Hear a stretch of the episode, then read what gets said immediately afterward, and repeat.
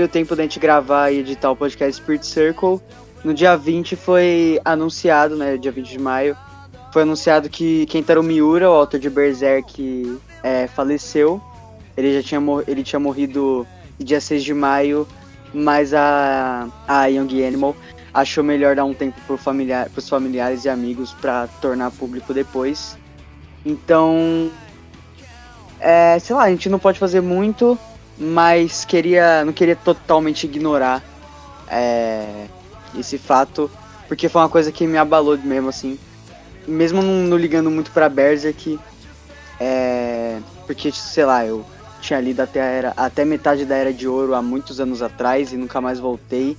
Mas eu sempre admirei o Miura e é, muita coisa que eu consumo e que eu gosto pra caralho, tipo Dark Souls, que é meu jogo favorito, tem influência direta do Miura. E basicamente qualquer Dark Fantasy, qualquer obra de fantasia em geral. E é isso, acho que ia deixar um obrigado pro, pro Miura. É, Breno, você quer falar alguma coisa? Assim, eu também não li tanto de Berserk assim. Eu li até pouco depois da Era de Ouro. Mas em meados do meu primeiro ano, que foi inclusive quando eu conheci o Daniel, é, eu já tinha lido até. Ah, tinha terminado a Era de Ouro. E um dos nossos grandes assuntos na, no primeiro ano era Berserk, tipo, tipo, sei lá, Hunter x Hunter, Fate Zero. E eu realmente gostava muito e foi um dos meus mangás favoritos, foi um dos primeiros mangás favoritos, assim, tipo, daqueles que você colocar no top 10 e tal. E ele, mesmo que ele não tenha sido o autor mais marcante para mim, em muitos sentidos, ele foi até que bastante presente na, na minha vida. E ele me deu bons momentos conversando com amigos, esse tipo de coisa, refletindo sobre a obra. E eu espero que ele descanse em paz. Eu acho que eu li quase a mesma coisa que o Breno, sabe? Eu li um pouco depois também da, da Era de Ouro, não cheguei a acompanhar em momento nenhum. Mas é uma obra que se fez marcante ainda muito na minha vida. Muito talvez porque eu me identifico muito com o Guts, apesar de que, né, numa escala muito, muito, muito menor. Mas é uma história muito assim, identificável para mim. Tanto que eu quero fazer o estigma, né, na nuca. Então, é, saber uma notícia dessa é muito triste para mim. É uma obra que influenciou tanto a minha vida, apesar de eu não falar tanto quanto eu gostaria. Mas é, assim, ainda é uma perca muito grande para mim e pra indústria do mangá, né? Agora vai ter o Kai Spirit Circle e que o Kentaro Miura possa descansar em paz, sabendo o, o, quanto ele influenciou tanta coisa e tantas pessoas e o quanto ele fez, teve uma influência positiva na, na vida de tanta gente, seja diretamente com amigos e familiares, ou indiretamente com a gente aqui conversando nesse podcast. Esse podcast, é, em menor escala, ele existe também por causa que eu e o Daniel ficávamos no primeiro ano falando sobre Berserk.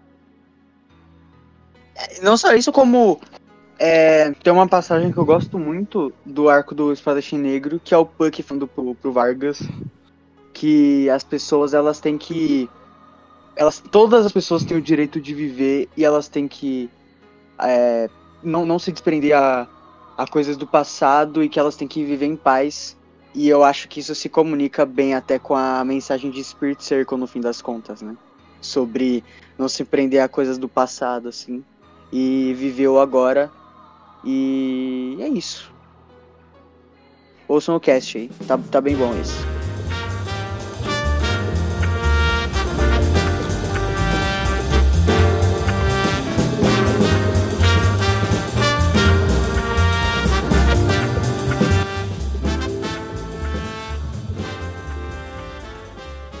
Bom dia, boa tarde, boa noite para você que está escutando esse podcast. Eu sou o Alvin, seu host hoje. Estou aqui com Breno Cop. Oi, eu gosto de Spirit Circle. E Daniel Schnohart. Bom dia, boa tarde, boa noite. Sou o Daniel, como o Alvin me introduziu. E eu até gostava de Spirit Circle até essa afirmação do Breno Cop há alguns segundos atrás. E eu nunca gostei de Spirit Circle. Acabou o podcast, acabou. Enfim, antes da gente partir para a parte dissecando mais sobre as vidas mesmo, vocês querem falar é, qual, o que, vocês achou da obra em geral? Agora, depois que vocês terminaram, depois que vocês releram, né? Eu, eu pela primeira vez.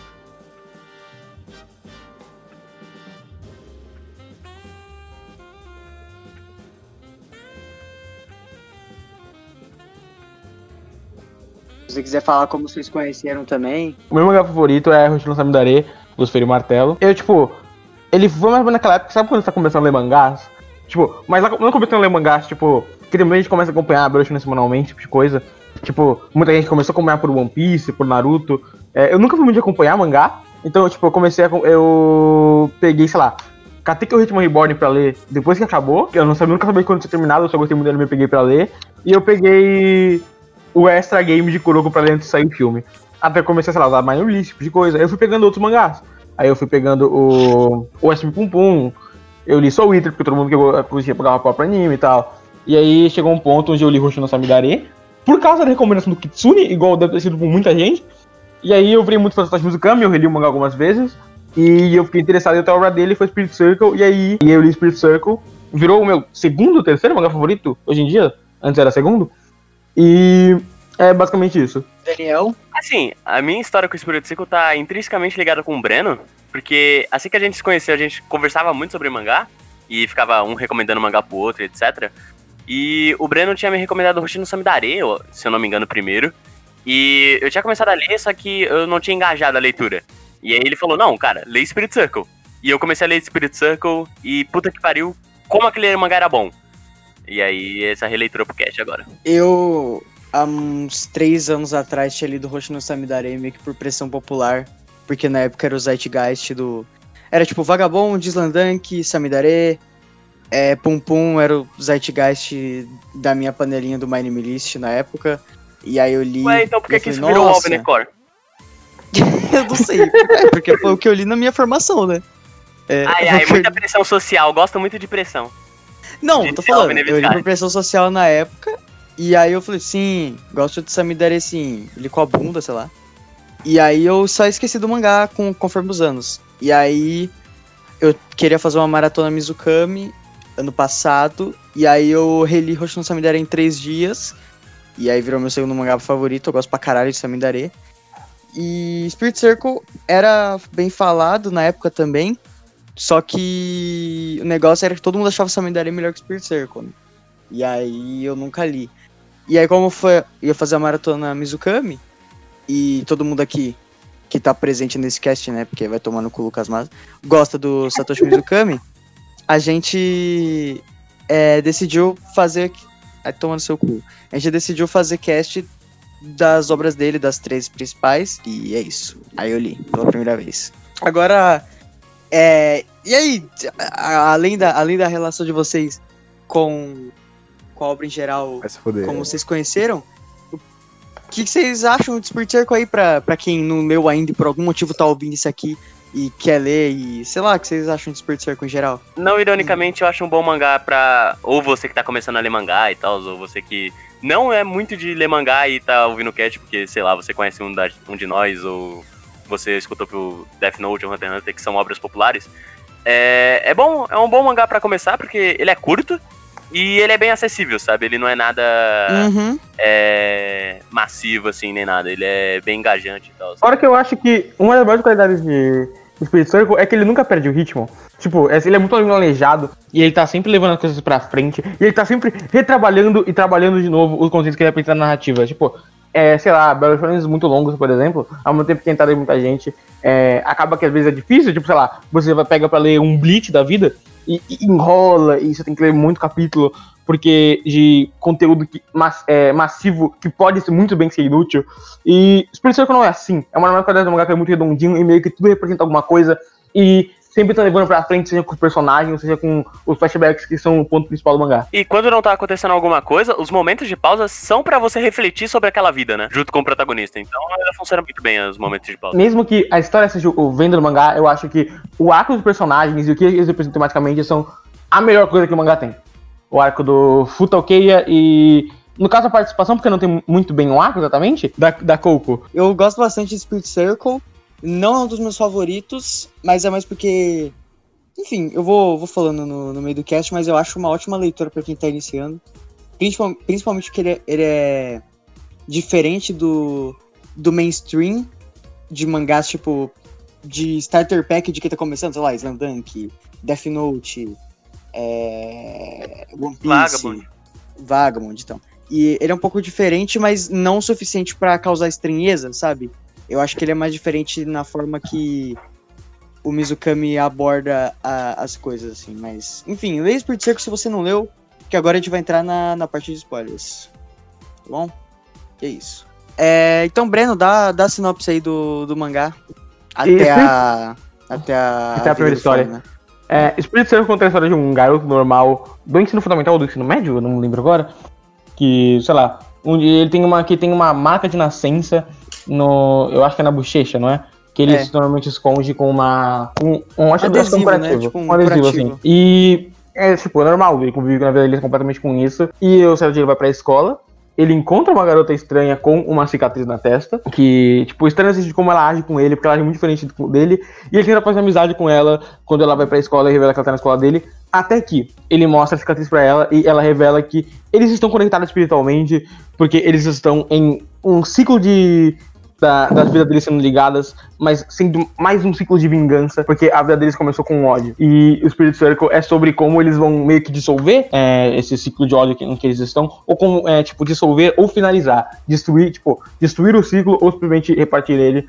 É meio que o grande ponto do mangá. Tipo, em roteiro básico, assim. E ela tá tentando assassinar ele, que fique bem claro.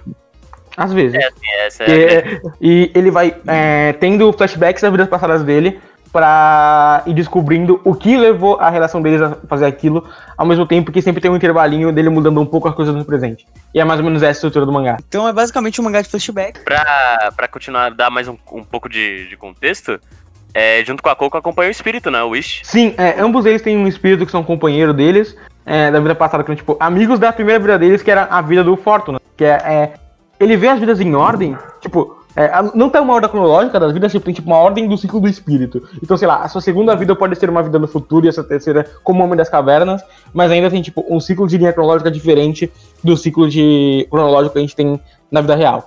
Então, mais ou menos assim que funciona. E ambos eles, na primeira vida que eles tinham, tinham contato com é, dois espíritos. A Coco tem o West e ele tem a Rune. E a diferença é que, sei lá, o, Fort, o, o Futa não lembra e a Coco lembra porque ela já viu essa vida. Enfim, é, estamos, estamos então setados aqui no universo Spirit Circle.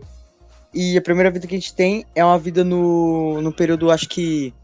Maia, né? Um Deve período por aí, meio por aí. É, por aí. assim.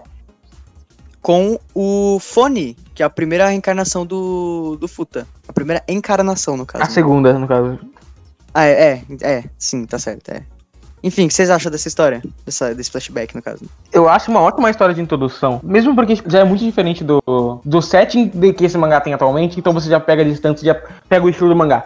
Segundo, porque eu gosto muito de como ela situa o protagonista na situação e na vida dele. E como é, ela é muito sobre. As pessoas não vendo a verdade, no sentido de que, tipo, é, é uma verdade que apenas eles não podem ver, ele não pode espalhar, porque as pessoas têm que ficar acostumadas com aquele. Aquela vida delas comum. E até, tipo, é mostrado depois. Depois no final do, do capítulo do. daquele arco no mangá, que tem, tipo, a garota que ele gostava ela ia ser sacrificada pra um ritual, que era pra manter a vila em paz. E quando descobrem a face do ritual, é, tem uma guerra e eles não gostam de executados, muita gente morre. E mostra as consequências ruins disso. E porque é, é um gosto com como essa história é muito sobre é, o personagem não sabendo lidar com os elementos dele. Tipo, a garota que é a Arakoko antigamente, ela sabe dessa verdade, mas ela não pode revelar porque ela tem que manter um aquilo. Então, tipo, ela faz o que ela faz é continuar perpetuando esse ciclo. Enquanto o protagonista, ele sabe, então ele vai atrás pra tentar acabar com ele. E nenhum deles faz isso de maneira certa e meio que tem essa quebra de que a caracterização deles causa conflito. E eu acho muito bom e eu gosto muito do setting. Fora que eu acho o, o Fone um personagem muito bem feito, assim. Tipo, eu sinto muito por ele já nesse comecinho, que não tem nada, são tipo dois capítulos. É, eu, eu concordo com o Breno, eu acho, tipo, um belo capítulo de introdução. Na primeira vez que eu li, eu não gostava tanto dessa história, né? Eu achava algo mais, tipo, solto, era tipo, ah, ok, tá começando, sabe? Depois ele engaja. Mas nessa releitura, eu vejo que é muito importante essa primeira história e que ela é realmente boa, sabe? Ela não é só algo mais jogado ou só pra introduzir esse conceito de vidas é, reencarnada. Eu acho que ele faz. Eu acho essa história me vendeu o mangá de cara, porque eu acho que ele faz, principalmente no pós-história, porque eu acho que ele faz um trabalho muito bom de apresentar.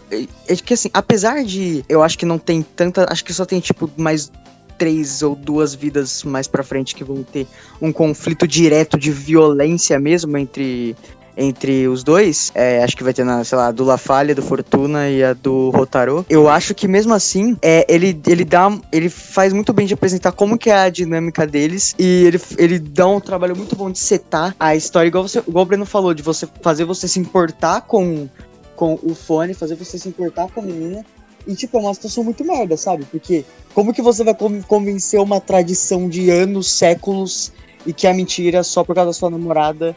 E. E eu gosto bastante desse, desse dessa jogadinha. E é foda que eu terminei e falei, porra.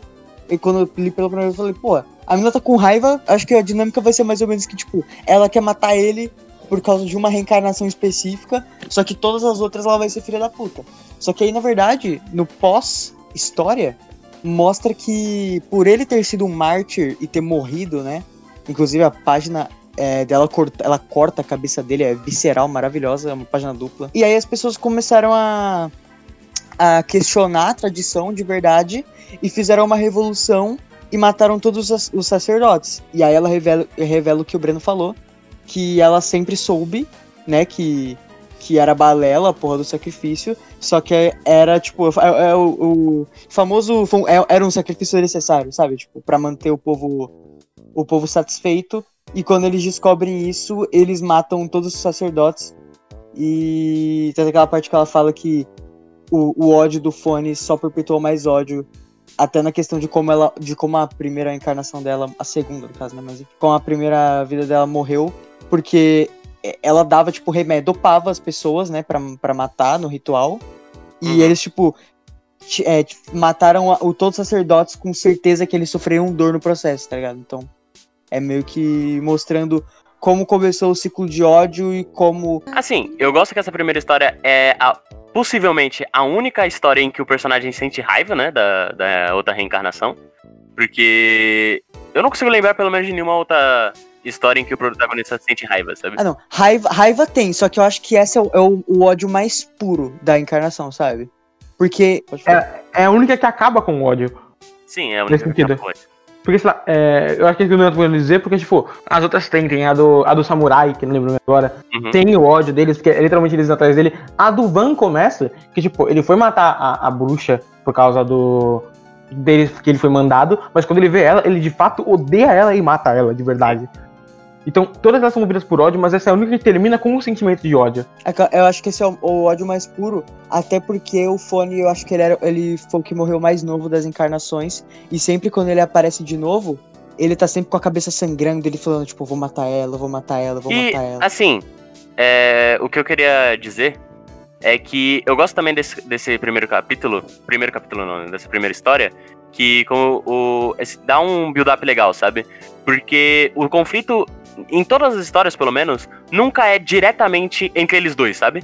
São coisas externas que acontecem e eles colocam a culpa um no outro, sabe? E isso builda muito legal pro, pro Fortuna, lá pro final do mangá, porque ele sempre aparece como se fosse um vilão e tal, né? Toda essa aura em volta dele, todo o ódio que você sente por ele. Então é meio que você tem que entender que ele é um vilão, mas as histórias fazem você questionar se ele é realmente um vilão, sabe?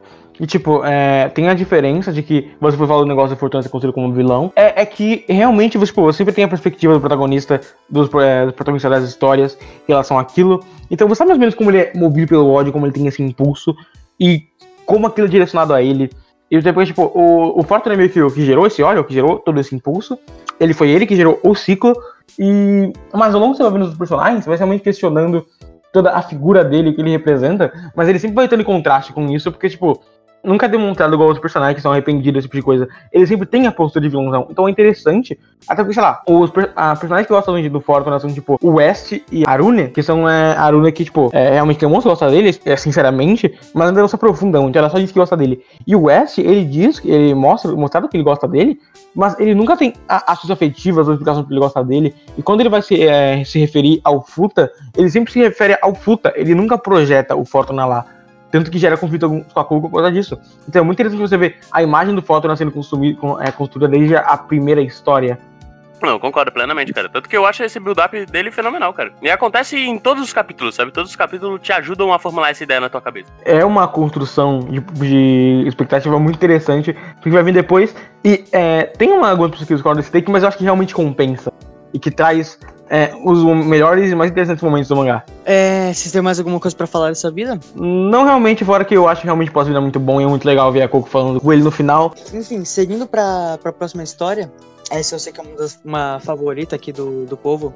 Não minha, eu acho, que é, eu acho que é a que eu menos gosto. talvez seja a que eu menos gosto. Burro. Acho que é. Tá errado. Que é a, que é a do Van. Você gosta, do você gosta mais do, né, do, do Genderbender? Ah, eu não sei, velho. Eu acho que não. Não sei. É, essas duas são as que eu menos gosto. Mas é que o Genderbender, eu Nossa, gosto muito do conceito. Mas vamos chegar lá. Vamos chegar lá. Tá só errado. E aí, Daniel, quer começar falando dessa vida? Porque foi a- essa vida que fez o Daniel querer ler o mangá, inclusive. Que eu falei pra ele Circle, Sim. ele mandou o print da, do Cavaleiro segurando na cabeça e falou, ok, vou ler esse mangá. Cara, assim, só falando desse, já, dessa página, né, que o, o Breno falou, que realmente foi o que me fez ler Spirit Circle, porque ele falou, ah, cara, lê Spirit Circle aí. E Roshino no Samidare já não tinha me engajado, sabe? Pelo menos nos primeiros capítulos. E eu falei, ah, beleza, mais uma recomendação do Breno que eu não vou ler, sabe? Aí eu tava Eu vasculhando alguma coisa, e aí eu vi essa página. E eu falei, caralho, que, que página boa. Eu quero saber o contexto disso aí, eu quero saber por que, que isso é impactante, sabe? E aí eu falei, ok, eu vou ler isso aí. E a história do Van é talvez meu top 2 histórias do mangá inteiro, sabe? De flashback. Ou talvez 3. Porque a do La Falha eu não sei se tá em segundo ou em terceiro. Mas é, é, é uma história muito boa, cara. E a finalização dela é maravilhosa. Mas se alguém de outros vocês quiserem se pronunciar pra dar o resumo sobre essa história, senão eu dou. A história é basicamente sobre, um mais ou menos na época medieval, é, os cavaleiros estavam atrás de uma bruxa. E o cavaleiro. E o cavaleiro que era a encarnação antiga do. Do Futa era o. Era o Van. Que eu não sei o sobrenome dele, mas o nome dele era Van. E era basicamente, tipo. Ele era um soldado, tipo, ele não era um cavaleiro muito importante. E ele acha a, bru- a bruxa que era a Coco, que eu não lembro o nome da encarnação agora. E ali a Coco simplesmente morre ali, ele mata ela num impulso de ódio. Mesmo que ele fosse pela missão dele, ele mata ela num impulso de ódio. E aí, tipo, ele saca a cabeça dela tal e volta. Mas ele tem uma marca amaldiçoada dela, que é a marca que o, o Futa tem na bochecha. E aí vai, tipo. E a vida vai. É, dele vai mudando, ele, ele é dispensado. do negócio de cavaleiro, ele tem que começar a ver sozinho, ele começa. E, tipo, ele vai encontrar alguns amigos, tipo, sei lá, um padre bêbado com um aprendiz dele, um cara que tem um antigo cavaleiro que foi assassinar ele amando o irmão dele. Que é importante nessa história, o irmão dele, por sinal. E assim vai seguindo a vida dele, que é mais slice of life e que vai contando mais todo o processo de vida em si. Tanto que eu acho que ele é o personagem que, depois do Egito, da história do Egito, é o que vive mais. Ele é o. Ele fica mais ou menos até a idade. É, a terceira idade, ele cuida de uma criança. Então é muito interessante ver esse lado da história dele. O que você acha dessa história, Daniel? É, cara, eu gosto muito do build-up daqui. É tipo, é legal ver da onde que ele arranja essa marca, sabe? Que vai aparecer em algumas outras é, encarnações. Eu gosto muito, muito, muito, muito do personagem do Van, sabe? Eu gosto de como é, tipo, ele tá lá, esse, esse guerreiro ingênuo e tal, depois ele é exilado, sabe? E eu gosto muito desse exílio dele, porque vai mostrando só, tipo, cara, raiva não leva ninguém a lugar nenhum, sabe? E ele morre na paz. Uhum. E eu gosto também que, tipo, essa segunda história, ela já implementa esse sentido de, mano, todo mundo na vida dele tá interligado, sabe? Tipo, todas essas reencarnações e tal. Tem uma questão muito interessante porque é construída, que é dito que ah, as pessoas não vão parar de aparecer enquanto você tiver algo pra elas. E é Uhum. muito interessante que essa meio que é a vida que introduz esse conceito no sentido tipo, prático dele aprendendo com as pessoas. Porque parte da, da questão era que o ciclo de ódio foi sendo perpetuado e sempre tinha um conflito que é, impediam ele de aprender alguma coisa com eles mesmos ou com outra pessoa, no caso, Futa, as en- encarnações do Futa com as encarnações da Coco. É, isso seja, sei lá, é, a questão dos rituais, ou a questão de eles não se darem bem e não se falarem direito. Então, vai sempre construindo isso, e essa vida meio que introduz esse conceito, tanto que o Van talvez seja o único que termine satisfeito, porque ele é o único que foi aprendendo as coisas com a vida, tanto tem todo um processo Life of Life dele aprendendo as coisas com é, o amigo dele, com o aprendiz do padre, aprendendo as coisas com a própria filha, e é sempre sobre ele se moldando e encontrando o próprio caminho através disso, porque é muito diferente, porque, tipo, é importante, inclusive, que você não tenha nada, nada do Van antes de ele ser um cavaleiro, tipo, porque ele só era um cavaleiro e ele tinha um irmão babaca, é isso. Porque ele era literalmente imposto à realidade de ser um cavaleiro e ter que ir atrás da bruxa por causa disso, e aí quando ele teve um impulso de ódio, por coincidência era ser a bruxa, ele matou ela. Então, é- é- ele encontrando um novo caminho, encontrando, tipo, quem ele realmente é, como ele pode viver a vida, é, sem se empreender aquelas amarras dele que meio que impediam ele de aprender e de se abrir e de conseguir perseguir o ciclo da vida e aprender com os erros dos outros e aprender com os próprios. Tanto que essa é a vida que depois quando acaba e quando ele vai conversar com a Coco sobre o que aconteceu pra eles irem falando as informações de cada um. Ela morreu cedo, né? Então, e a gente viu como acabou a vida dela, então ela não tem muito pra falar. E ela tem muita raiva dele por causa disso, né? Porque a, não era uma bruxa, obviamente, era uma, era uma médica, né? Que usava ciência. E ele fala: você pode, você pode até ficar com raiva, mas ele foi feliz. Ele não morreu com nenhum arrependimento, tá ligado? Sim. E eu acho da hora. E tipo, se a vida dele acabou a primeira vez na vala, ele foi matar como cavaleiro honrado e ele voltou cara amaldiçoado com uma cabeça, a vida dele terminou na vala de novo, com ele caindo em cima de uma pedra, dentro do. do tipo, tropeçando caindo de uma pedra, mas ele caiu em cima de uma pedra enquanto ele contemplava o quanto ele amou parte do tempo dele, como ele amou a filha dele. É, é uma conclusão de arco de personagem, justamente por um, uma história tão curta e que funciona tão bem fechada, mas que ainda acrescenta coisa por fora, que eu acho perfeito, assim. É, eu, inclusive os três amigos dele morreram de jeitos estúpidos, né? Tirando o, o aprendiz lá do, do padre lá do. O, o, pa, o padre, ele ficou bêbado e caiu no poço, não é? E o outro, ele foi, arrumou briga e morreu nisso. O aprendiz do padre é o único que não morre, né? Até o final dessa história, pelo menos. Inclusive, antes de eu falar eu acho dessa história, o que vocês acham do conceito de reencarnação e de universo e de como funcionam as almas e de como a vida das pessoas está interligada que o Mizukami trabalha durante o mangá? O que vocês acham?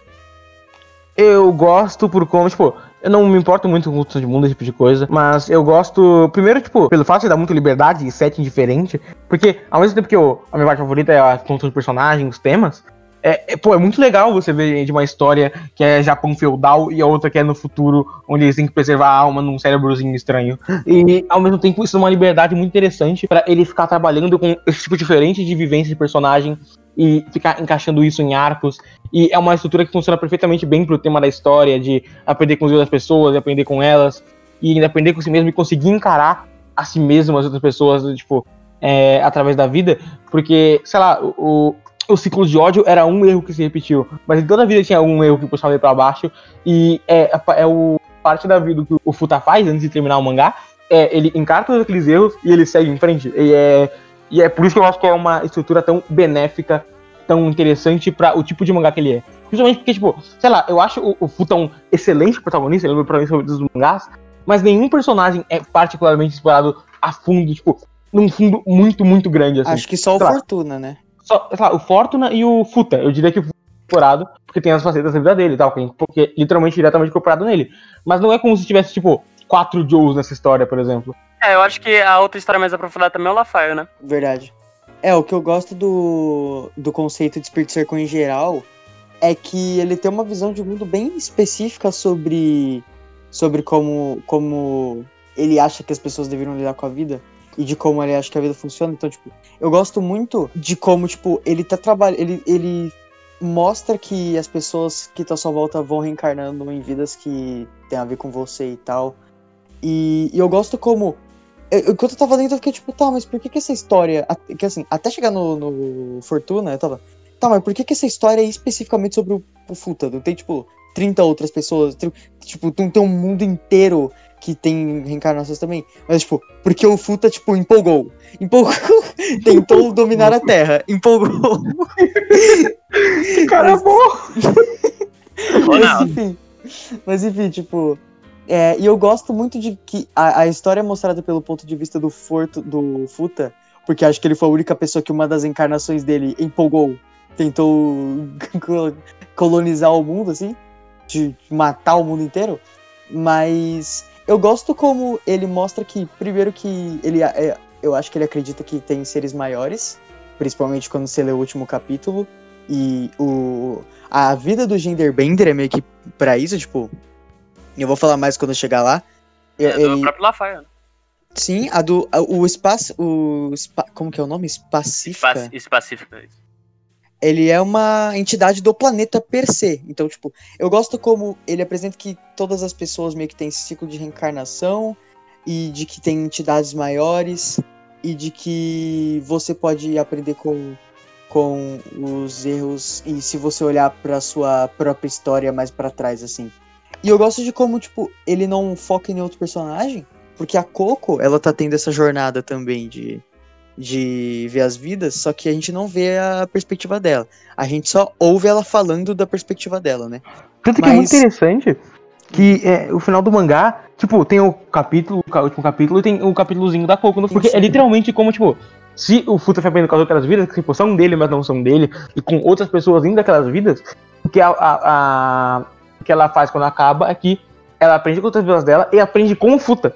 E esse ciclo vai se perpetuando, não no grande ciclo de ódio que eles tinham, mas no ciclo partindo para outras pessoas de como elas podem seguir a vida melhor. Não, e tem outro que é mais sutil ainda e que eu gosto muito. O do Futa é um bagulho muito over the top, né? O que, que eu falei aqui do Fortuna e tal. A relação do porquê que a história tá sendo contada do ponto de vista dele. Mas enquanto as vidas estão passando, ele tá cultivando outro é, ciclo de ódio, que é com o irmão dele, né? Que começa Sim. na história do Van.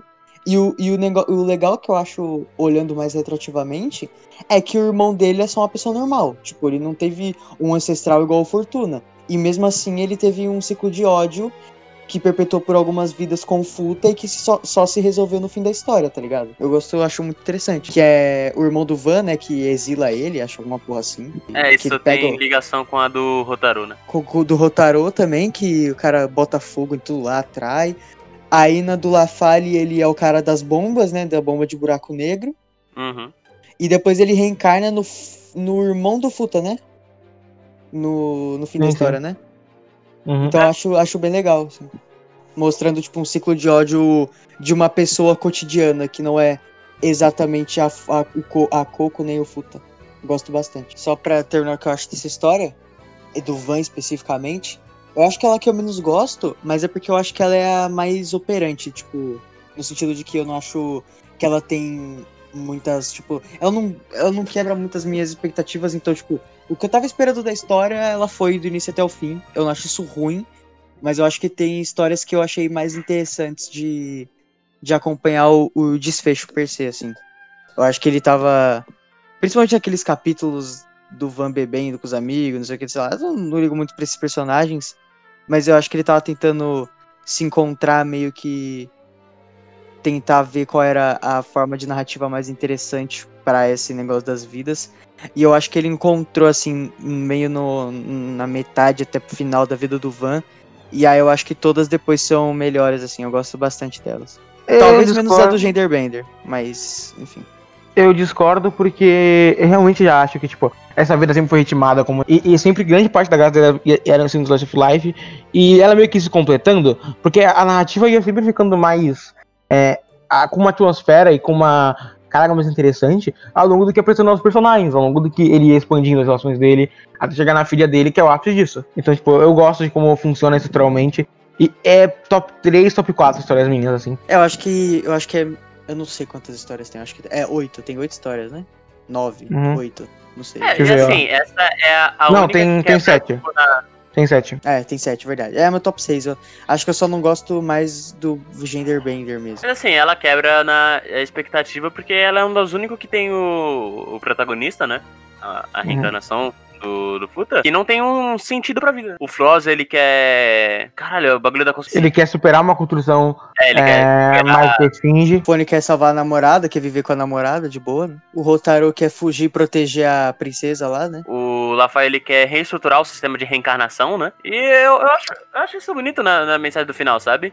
É que, tipo, tanto que ele é o único que morreu sem arrependimento, sabe? Talvez ele e o Lafael, eu acho. É, o Lafalle morreu com arrependimento que ele deu, deu ruim, deu ruim, né? Não, pô, mas tem aquela, aquela cena dele tocando no, no ombro do, do Futa, sabe? Tipo, mano, tá beleza, velho. Eu fiz, o, eu fiz o que eu achava certo, sabe? Então, pô, eu, Eu, acho eu que... gosto que essa parte, eu não tipo, um conseguir. bem escrito.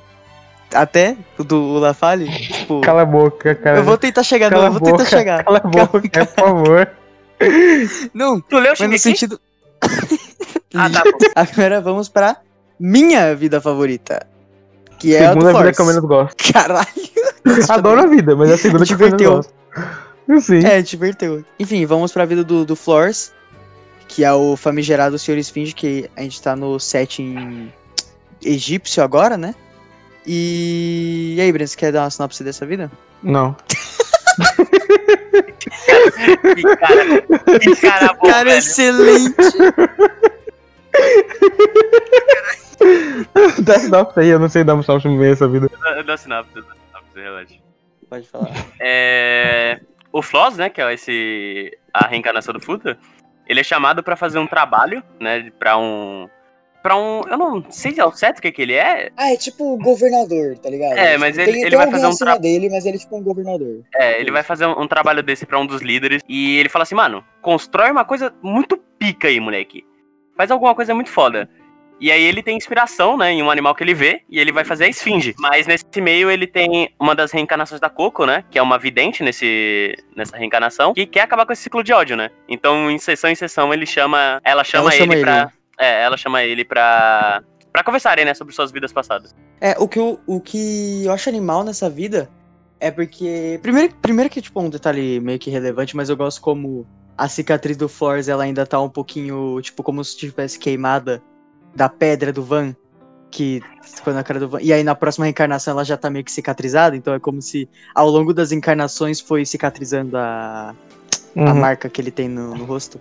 Sim. Mas é, eu gosto muito dessa vida, porque eu gosto muito, primeiro que ela quebra uma um, tipo expectativa, porque agora eu tava lendo, eu pensei que, tipo, ah, eles vão ficar se matando até o final. Sempre vai dar em ódio.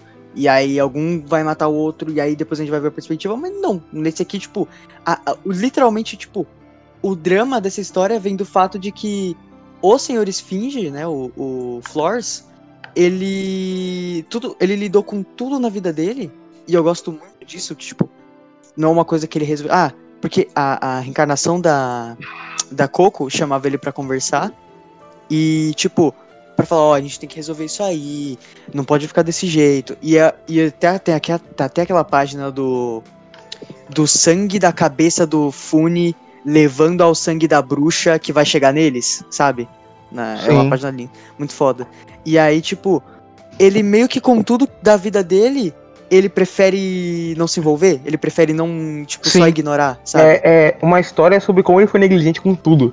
Sim, e eu gosto muito de como o ciclo de ódio. Porque assim, o bagulho de Spirit Circle é: tem que acabar o ciclo de ódio. E tem vezes que chega perto, ou tem vezes que nem tem ódio. Tipo, ele só odiava ela e vice-versa por causa meio que do, do destino per se. Tipo, eles viam a cara um do outro e tinha aquela rejeição imediata, sabe? Mas, tipo, eles não tinham meio que uma ligação e não tinham uma coisa pessoal pra ficar. em- Pra odiar um outro. E o negócio é justamente que o ciclo de ódio acabou porque a, a solução não é você ignorar o problema você ser negligente. E, tipo, continuou o ciclo de ódio porque ele preferiu só não fazer nada. Ele só preferiu ficar quieto. E, a e é muito bom que a vida dele continua. E você vai vendo que ele aplicou isso pra vida inteira dele. Pra vida inteira dele. Ele, ele nunca encarou a esposa dele, que ele sabia que tinha vontades próprias, mas ele nunca pôde deixar ela ser feliz de verdade, por causa, tipo, do escravo estar apaixonado que partiu e tal. É, é sempre a história de como ele ser negligente, destruiu tudo, sobre ele não encarar os erros, os problemas daquilo, levou ele ao pior possível a estar sozinho até no final. E, e a, salvação dele, a entre aspas salvação, que não é de verdade, mas tipo, a pseudo salvação, é ele contando a história, é ele contando os próprios erros, Tipo, não na sua própria é só pra desabafar, mas ele contando os próprios erros pode significar que outras pessoas, que aquele garoto, por exemplo, aprendeu com os erros dele. É, e eu gosto que essa história é meio que uma, um meta sobre Spirit Circle e sobre o, o Mizukami em si. Porque ele tem muito desse negócio de arte e de você estar satisfeito com a arte, ou de você ficar reconhecido só por uma arte você ter que. E ele chegou numa parte que a obsessão da vida dele era fazer outra, pra ele parar de ser reconhecido pela que ele não gostava. E aí, tipo, até o bagulho dele ser negligente que a gente tava falando, até, o, até a gimmick dele, o drama dele que é ele não gosta de ser chamado de ser esfinge, porque ele fez uma esfinge, né? E ele não gosta, só que ele nu- nunca falou pras pessoas que ele não gostava, sabe? Tipo, até nisso ele foi negligente. Ele nunca, tipo, não, cara, não gosto disso aí. Não, ele só. Eu prefiro fazer outra coisa que vai me desassociar do que falar com as pessoas, sabe? Porque era sempre ele pelos próprios méritos. Ele que tinha que fazer tudo por ele. E, e não era ele para os outros ou com os outros. Por isso Sim, que sim. O, ele abandona todo mundo quando vai lá. Por isso que ele ignora a esposa. Porque ele, ele é completamente autocentrado e nunca consegue realmente engajar nisso. Queria dizer, aqui quando o Breno falou do- dele desabafando, né, pro garoto, é, isso vale pra todas as vidas? É que o é, Omni eu não. ia falar. É que, é que o Omni é ele não perguntou pra mim quando. O que, que eu achava sobre esse sistema, né, de reencarnação. É, Mas. perguntei pro, pros dois, mas você pode, podia falar também. Tu falou, tu falou Breno, aí depois tu começou a falar e ignorou e foi pro próximo assunto, desgraçado. Esquecido, eu tinha esquecido. tu não me vê de gracinha, não. Então, é, só falando aqui, é que todas as vidas, elas servem pra ensinar pro Futa, e consequentemente pra quem tá lendo, mas é, especificamente na narrativa é pro Futa, como ele lidar com a vida e com as pessoas ao seu redor, sabe? Porque Uhum. o, o Frost, ele morre sozinho porque ele não é, não ligava pras pessoas. Ao, Ele olhou, seu ele, olhou pra, ele olhou pros erros dele de trás muito tarde demais, sabe? Tipo, Sim, ele, sim, então. ele parou pra olhar a própria vida e o que ele tava fazendo de errado quando ele já tava velho, muito velho. E isso significa pro Futa, cara, é, pare de ficar tentando, tipo, ver o- as coisas na sua vida passada, porque isso não importa, sabe? Vê as Hum. pessoas ao seu redor, cara. Eu Mas gosto não, bastante que, que é por isso que o- essa é a vida que mais afeta o Futa das iniciais, né? Sim, ele até começa, ele até começa a viver como se ele fosse o Flores, porque ele é como se ele não, ele não aguentasse o fato de que ele não conseguiu consertar as coisas em vida, sabe? Sim, porque é, se o negócio das vidas é você olhar pra elas e aprender com elas, o Futa ele encarna. Então, se você tá aí sendo o Flor, você não tem como aprender o que o Flor aprendeu se ele não aprende, se ele nunca passou por aquele processo. É, nossa, essa, essa vida eu me arrepio falando de verdade. Eu acho que é o ponto que eu mais gosto do mangá mesmo. Só pra lembrar de uma outra cena, pa- é, parte bonita nessa história, é que no final chamam ele pelo, pelo bagulho da biblioteca, né? Ah, sim, é, então, essa é a parte que ele realiza, porque, tipo, a esposa dele era a única pessoa que chamava ele pelo nome de verdade. Aí ele, ele encontrou o amigo dele de muito tempo, que é um, é um dos amigos que reencarna constantemente, eu não lembro qual é. Eu, eu acho que é aquele É que da- parece o Mikazuki do Sim, sim, é o né? que parece o Mikazuki, sim. É, e aí, quando ele tá andando na multidão, ele ouve alguém chamando ele de grande bibliotecário, que foi a outra grande invenção dele. E aí ele meio que tem um baque, assim, né? Tipo, caralho, socorro. Não- E aí depois ele percebe que já, já foi tarde demais. E, cara, cê- é, eu acho que essa é a vida mais melancólica de todas é a que acaba mais na bosta. Te deixa na bosta, porque acaba e aí ele só tá, tipo, não, desculpa, porque a esposa dele morre, né? Ele tá tipo, não, é, eu, eu posso te fazer feliz, vamos tentar de novo. E ele morre, ele olha pra cima, coloca a mão pra cima e, tipo, é, por favor, alguém fica aqui comigo, sabe? Tipo, não deixa eu morrer sozinho. E aí o Futa acorda chorando, assim, nossa, é muito que dor, que bosta. Mano, o, o, o- Nossa, o. Tava vendo essa- Tá, tem um detalhe que eu não gosto dessa história, e ao mesmo tempo um detalhe que eu gosto. Vem depois, no mesmo capítulo tem um detalhe que talvez eu mais gosto dessa história, que eu fui reler agora, e é ótimo. O detalhe que eu menos gosto é, tipo. Eu gosto do negócio dele ser negligente, eu acho isso muito bem feito. Tudo que a gente comentou até agora eu acho muito bem feito, exceto o pós-história, que é quando ele tá falando com a Coco, e aí dizem que, tipo, o rei não gostou e ele decapitou todo mundo. Aí a Ah, Coco sim. morreu por causa disso. Eu acho só meio artificial, eu realmente. Ah, não, eu gosto disso porque, tipo, não foi necessário. Tipo, é- é- isso serviu mais pra deixar ele mais fudido do que ele já tava com a própria vida. Porque o Então- é uma pessoa que absorve as coisas dos outros, sabe? Mas é o que eu falei, eu achei só, tipo, realmente artificial, porque primeiro, é, a Coco chama ele de Senhor Esfinge, deixa claro que é dele é, fazendo aquilo, e ao mesmo tempo uma consequência externa. Então, e eu acho muito artificial pra ser essa a condução para pro negócio da vida dele. Tipo, Uhum. principalmente quando era realmente as outras eram por interação de personagem e, e, e pelo fato dele não conseguir encarar tudo que ele fazia, a própria esfinge e tal. É, é um nível de escrito, eu acho que muito abaixo do que o Mizukami Assim, ofereceu no mangá. Mas é que eu gosto que eu gosto que isso, tipo, não é. A Coco não, não tá puta com o Futa nessa encarnação por, a- por ela ter morrido por causa da esfinge. E sim porque ele foi negligente de não ter aceitado reconciliar as coisas, sabe? a consequência eu acho muito artificial. Tanto que, tipo, poderia nem citar a consequência, eu poderia citar que, sei lá, ela nunca conseguiu superar e ela morreu e ela teve que encarnar. Pra mim seria muito mais coerente do que a negligência dele com aquilo. Que é um ponto temático interessante, mas eu não acho, eu acho meio artificial. Em comparação, Ah, eu, eu gosto bastante. eu tava no final do capítulo e, e eu adoro o momento onde o Futanota é, coloca as coisas da vida dele passada nessa vida. Tipo, é quando ele tá trabalhando com o. fazendo a esfinge e ele começa a chorar lembrando dos amigos dele da época do, do Egito. É, e aí aparece o pai dele, e o pai dele eu acho que eu não lembro se era um. É, e era o mestre dele, coisa do tipo. E ele começa a falar e tal. E aí é, ele começa a chorar porque, tipo, ele mostra o, o, o Foz e, o, e ele, e o pai dele, e a antiga versão do pai dele. E ele começa a chorar porque é meio que literalmente ele colocando, projetando aquela vida da vida passada, mas encarando como a vida real dele agora, a vida atual. E eu acho ótimo, assim, é uma, uma rima narrativa perfeita. E assim, é legal lembrar que também tem coisa da, da vida do Lafaio aí, né? Só, só antes de terminar, eu gosto muito que no meio desse encontro, acho que é antes, enquanto ele tá indo pra vida do Flores, ele, ele meio que encontra o Fortuna, ele fala, não, não, foda-se. Vou encontrar esse Fortuna, que merda que esse cara fez, não aguento mais. O Fortuna, seu bosta, cadê? Aí o Fortuna chega, cara, calma, calma, calma, cara. Vê as outras aí, cara, primeiro, cara. Seguindo Hum. pra próxima, que é a minha terceira, acho que terceira vida favorita, meu top, tá, meu- tá no meu top 3, que é a do Rotaro, que é a vida Japão feudal. Foda.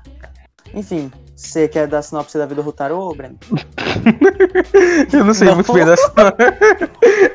chegar aqui. É, essa reencarnação do, do Futa é que ele é um. Ele é um ferreiro, né? Se não me Sim, falha a ele memória. tem- Ele, tem- ele é irmão da princesa do Sim, ele é o, o irmão. Eu não sei se é bastardo. bastardo É ou certo, bastardo, é não. Bastardo. Não, é, É que eu falei bastardo. bastardo, mas eu não sei se é, tipo, é bastardo. Ele é, É, o irmão bastardo da princesa desse reino.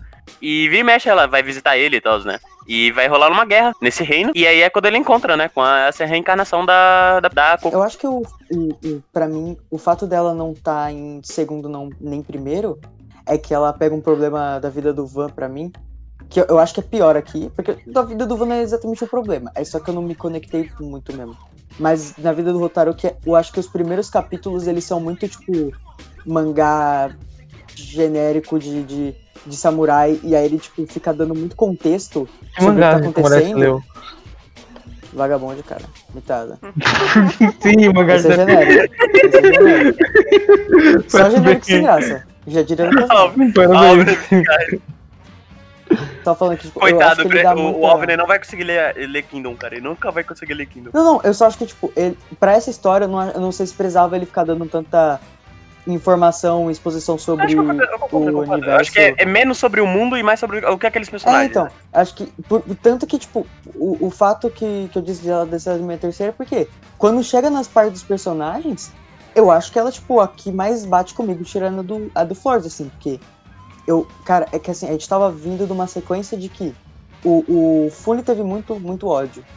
E aí o Van ele morreu feliz, morreu de boa assim. E aí o Flores e a outra reencarnação da, da coisa se foram cada um pro lado, eles não se viram mais na vida, então, tipo, meio que a relação deles tinha esfriado.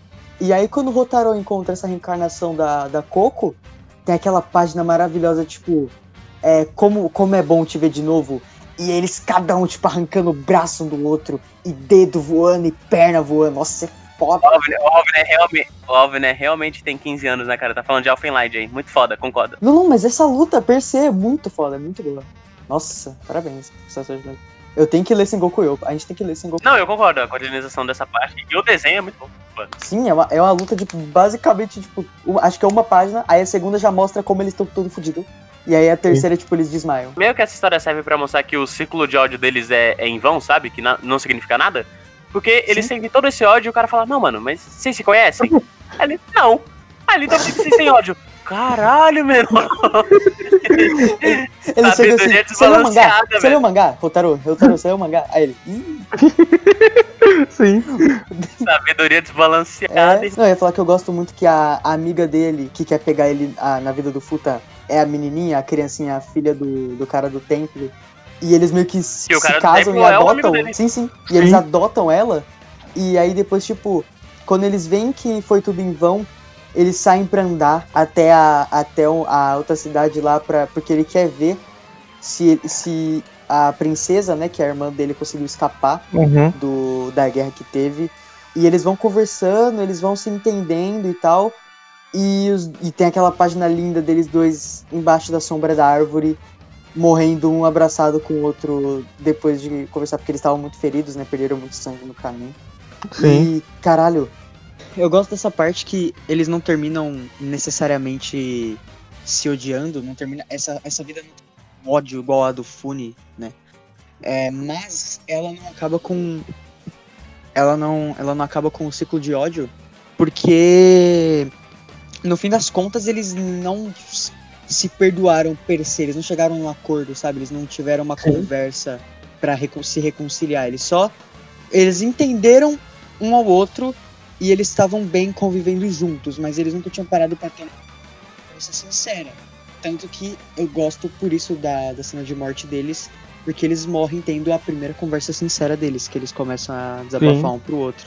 E no final eles morrem porque tiveram a brilhante ideia de sair no, com, sem braço, a- com hemorragia externa, pra puta que eu pariu outra cidade andando aí, né? Sim, eu também gosto do, do todo o caminho do protagonista nesse, tipo, dele entendendo a relação da irmã dele com outro amigo dele e de como ele, ele vai ten- tendo que levar as, co- as coisas com ele, mas como, tipo, ao mesmo tempo ele podia meio que abandonar e viver a vida dele, porque ele já tinha escolhido aquele próprio caminho.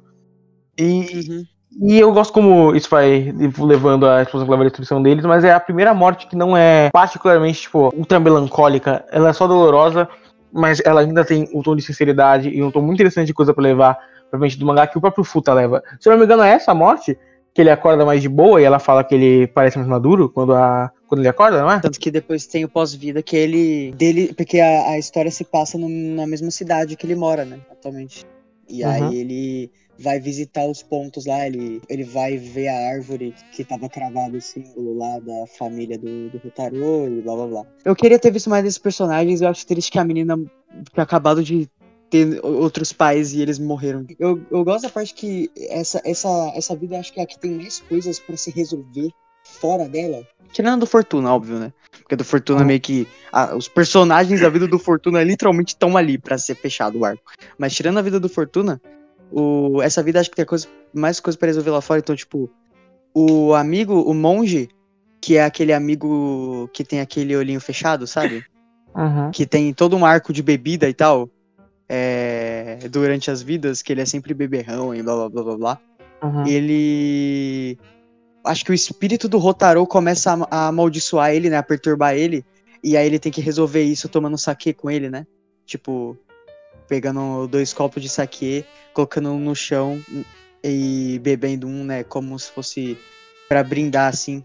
Uhum. Porque acho que ele. Porque acho que o Rotaro morreu antes de conseguir beber com ele, né? Sim. E tem a parte que eu já falei, do pós-vida. E essa parte do pós-vida tem um foreshadowing bem no início do mangá, que é aquele que ele passa. Que ele exorciza um espírito de samurai na rua. E aí depois a gente descobre que esse espírito de samurai, na verdade, era o guarda-costa da irmã dele na vida do Rotaro e tal. E que ele ficou pra trás. E que ele continuou até os dias atuais, porque ele não. É, ele morreu com o último dever de nunca sair de lá, né? Pra proteger. E ele Sim. continua até lá depois da morte e o Futa livrou ele. E é, é bastante interessante tipo, essa história, porque ela é meio que sobre um pouco o tema do mangá, de você aprender com as coisas e deixar elas pra trás e conseguir seguir em frente. Que é, é quase isso todos os personagens aí, tipo, o garoto e a menina não conseguem lidar com eles mesmos e seguir em frente, porque o garoto tá preso, os dois estão presos ao ódio que eles têm pro outro, e preso a, ao fato da irmã dele ter que escapar. O cara não consegue cumprir porque ele perde a última ordem dele e não consegue ir um pós-vida bem, porque ele ainda está cumprindo a última ordem, independente do que aconteceu. Então, são as coisas que mostram, exemplificam bastante a temática do mangá em uma micro-história que ele faz, é bem interessante. Enfim, do pós- dessa, dessa vida eu só queria comentar de mais uma passagem do pós-vida que é um dos meus momentos favoritos do mangá. Que o Futa chama Coco pra, pra, ir, pra ir com ele ver as coisas da cidade. E eles param, tipo, num McDonald's. E aí o. E aí o Futa fica tipo, pô, é porque eu queria que. Que. Caralho, como, como que era, Breno? Refre- Refresca a minha memória aí. Ele queria era, que, tipo, o... dois amigos deles namorassem, né? Alguma porra assim. Sim, que a irmã dele e o moleque e o amigo dele pudessem ter, ter vivido feliz e ficado bem lá e tal. E aí a Coco diz coisa do tipo como, ah, eles poderiam ter deixado descendente, coisa do tipo, ele poderia ter meio e aí mostram o- os dois amigos dele, que era meio que a. É que eles chegam no versão- McDonald's lá, né? Sim, sim. E, e aí e- e- ele começa a chorar e, nossa, é muito, muito emocionante. É porque, se eu não me engano, tipo, ele vê os dois assim. É, é, é muito engraçado também que tem uma cena meio gag. Eu gosto que o Mizukami ele sabe muito bem quando colocar gag sem estragar os momentos dramáticos. Então, eles Sim. chegam lá, tipo. É, Nossa, vocês estão no encontro? Aí os dois ficam meio sem graça assim. E aí o, o Okeia fala, tipo, caralho, os dois estão aqui. Aí ele pergunta, vocês namoram, não sei o que, vocês se gostam? Aí eles começam a rir e eles falam, tipo, mano, a gente é primo. E aí o Futa ele só chora, sabe? E aí a Coco olha pra ele assim, tipo, para, para de chorar, não. Era não. humor, era humor, não. Nossa, ai, é bom demais. Eu gosto muito do Futa, porque eu tem uma coisa especial sobre ele que eu, eu sinto. Eu, eu, eu gosto muito do jeito como ele sente. Assim, óbvio que ele, ele meio que reexperiencia a vida dos outros, então se ele não Sim. sentisse, ele ia, ele ia ser meio psicopata. Mas, tipo, eu gosto como ele se põe no lugar dos outros, ele absorve os sentimentos de todo mundo. E Sim. ele chora pelos outros. E o mangá nunca coloca ele numa posição de inferioridade, ou sei lá. Isso, isso em geral, os personagens do Mizukami, sei lá, o Taiyo e o Yuri Hoshino Samidare choram muito, e o Futa ele chora bastante nesse mangá, sabe? São sempre cenas muito emocionantes, assim. É, eu gosto bastante. Assim, eu, de- eu vou dizer que o, o Futa é um dos protagonistas da mídia, porque eu adoro como eles colocam ele na perspectiva desse moleque ordinário que tem amigo na escola ele é muito de boa. E como ele vai experienciando essas vidas que são tão fantásticas, tão diferentes, e como ele vai tentando aprender com elas, ao mesmo tempo ele não consegue se distanciar, porque ele é muito fraco para isso, ao mesmo tempo que ele tem. ele absorve muito aquilo que tá sempre impregnado na cabeça dele. E como que ele tem que ir seguindo a vida e lidando com os problemas que foram deixados pra ele agora. Eu acho perfeito como ele lida, porque, tipo, ele não é um protagonista ultra complexo, por exemplo, mas ele representa tudo que é de tão bom nesse mangá, toda a, a mensagem de conseguir seguir em frente e de aprender com as coisas, de empatia. E você vai vendo como ele vai lidando com isso, como ele vai amadurecendo e como cada vez ele tá mais maduro lidando com isso. A diferença dele do começo do mangá, que absorvia a vida completamente, pra ele no final, quando ele tá falando com Fortuna, é, é perfeita e evidencia completamente o quão bem ele foi caracterizado, escrito e desenvolvido. É, é maravilhoso o trabalho de personagem perfeito desse mangá. Não, eu falar que eu acho precioso demais a, a senso de empatia mesmo que ele tem, assim, tipo. Eu, eu, gosto, eu gosto muito de ver ele interagindo com todos os personagens, porque ele nunca. Mesmo, mesmo Fortuna, que fez merda pra caralho, foi um genocida, ele ainda tenta conversar e, e tentar, sabe, ver de onde veio isso e, e falar que tá tudo bem, sabe? Que, que ele não. Não precisa. A melhor cena mangá é que não, não precisa chorar, né, cara? Tipo, tá tudo Sim. bem e tal. Pô, é muito foda. É, então, agora é a vida do Lafalle, que é a vida do. Do futuro científico, né? Porque tem acho que três vidas do futuro em Spirit Circle, né? Uhum. Que é a da, da Fuco lá, que é futuro do universo alternativo. Tem a do Fortuna, né? Que é tipo futuro distante, magia, tribal. E tem o do Lafalle. E, enfim, alguém quer dar a sinopse dessa, dessa, dessa vida aí? No futuro muito distante, temos uma organização que guarda as almas das pessoas em uns cérebrozinhos dentro de uma de um lugar muito tecnológico. E aí você tem, tipo, pessoas que ficam cuidando dessa, dessa organização. Tipo, limpando as coisas e tal. Tem uma, tem, tem uma grande quantidade de funcionários. E nesse meio tempo tem, tipo, tem uma pessoa que ela é capaz de ver uma, um certo fantasma. E ela que coordena as almas e os planos dentro da, daquela, daquele lugar onde você tem que fazer as coisas. É o gerente e, lá, né? É, o gerente. E dentro dessa organização, cada vez uma pessoa é escolhida para fazer essa, essa coisa aí. E aí a gente começa com o protagonista como um cara que vai estar tá ali. Protagonista é protagonista, porque essa é uma das histórias que a, a encarnação da Toco mais está presente, né? É, lá dentro começam uhum. a só lavando os vidros e tal até o ponto onde eles se tornam gerentes eventualmente e tem que cuidar de, da, da criança que eles nunca cuidaram na vida do Rotaro. Exatamente. É, eu, eu te, assim, essa vida eu acho que é a maior, então tem muita coisa para falar, mas, cara... Eu acho que a do Fortuna é, é, tem mais capítulo, acho. É, eu não lembro. Enfim, eu, eu gosto, tipo, antes de falar das temáticas e tal, e das relações de personagem dessa, dessa vida, eu gosto muito do, do conceito da, tipo, desse mundo que o Mizukami criou, dessa, desse futuro distante, de tipo, a tecnologia avançou tanto que dá para você extrair o cérebro das pessoas e mesmo depois da morte deixá-las intactas lá. E é, e aí tipo tem várias torres dessas espalhadas pelo país e, e um dos empregos mais requisitados é limpar lá porque é uma torre gigante e tem que fazer trabalho manual e tal. Porque. É, enfim, eu gosto até desse conceito de que poderiam ser robôs, mas que as pessoas preferem que sejam humanos lá mexendo com outros humanos, né? É, e rola até uma discussão de. Não sei se é exatamente uma discussão de moralidade, mas meio que uma discussão de tipo. Será que esses cérebros estão vivos? São, tipo, você considera esses cérebros como consciências vivas? Será que eles estão mortos? Será que você, a gente tá limpando aqui, a gente tá mantendo, usando uma puta fonte de energia? Enfim, se a gente tá. Eh, rola as coisas, a gente tá gastando uma puta fonte de energia para segurar esses cérebros pra nada e blá blá blá blá blá blá. E eu gosto, cara, eu acho tipo um, um, um, um bagulho que sairia de um filme famoso de ficção científica, assim, eu acho, acho interessante, assim. Cara, é que assim, é... a história do Lafayette. Todas as histórias, na verdade, é tipo um pouco sobre como que você lida com a vida, sabe? É uhum. tipo, até para você entender o que é a vida, sabe? E a do Lafayette e a do Fortuna talvez sejam as que mais tratam sobre isso, sabe? A do Lafay é mais do que a do Fortuna, provavelmente. E, nossa, eu amo muito esse conceito, sabe? E todo o desfecho disso e como que ele vai entendendo, tipo, é, o peso da reencarnação e tudo mais, o que depois é, é desmentido, né, pelo Fortuna. Mas até então você toma isso como verdade, sabe? E é um fator muito lógico que, porra, faz total sentido, uhum. sabe? Pessoas que estão ainda sendo mantidas vivas, entre aspas, é, elas não têm seu ciclo de reencarnação, sabe? Então você tá deixando ela viva, na verdade você tá prejudicando ela. E todo o resto do mundo, sabe? Lafale não fez é nada de errado, queria dizer aqui. Fez coisa de errado sim. Definitivamente não fez é, o Brenner. É, fez, não, fez umas coisas erradas. Eu, eu, assim, familiar, familiar. Meio bunda agora, mas ele, ele não fez nada de errado.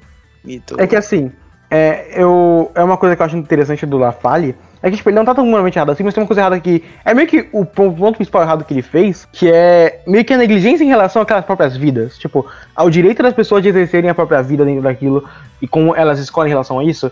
Porque é muito. Spirit Circle, ao mesmo tempo que, tipo, ele é muito sobre como você ajuda os outros, esse tipo de coisa, ali com a vida e como você vai aprendendo isso por si mesmo e pelos outros. Ainda é muito sobre como você, você tem que lidar com isso em si.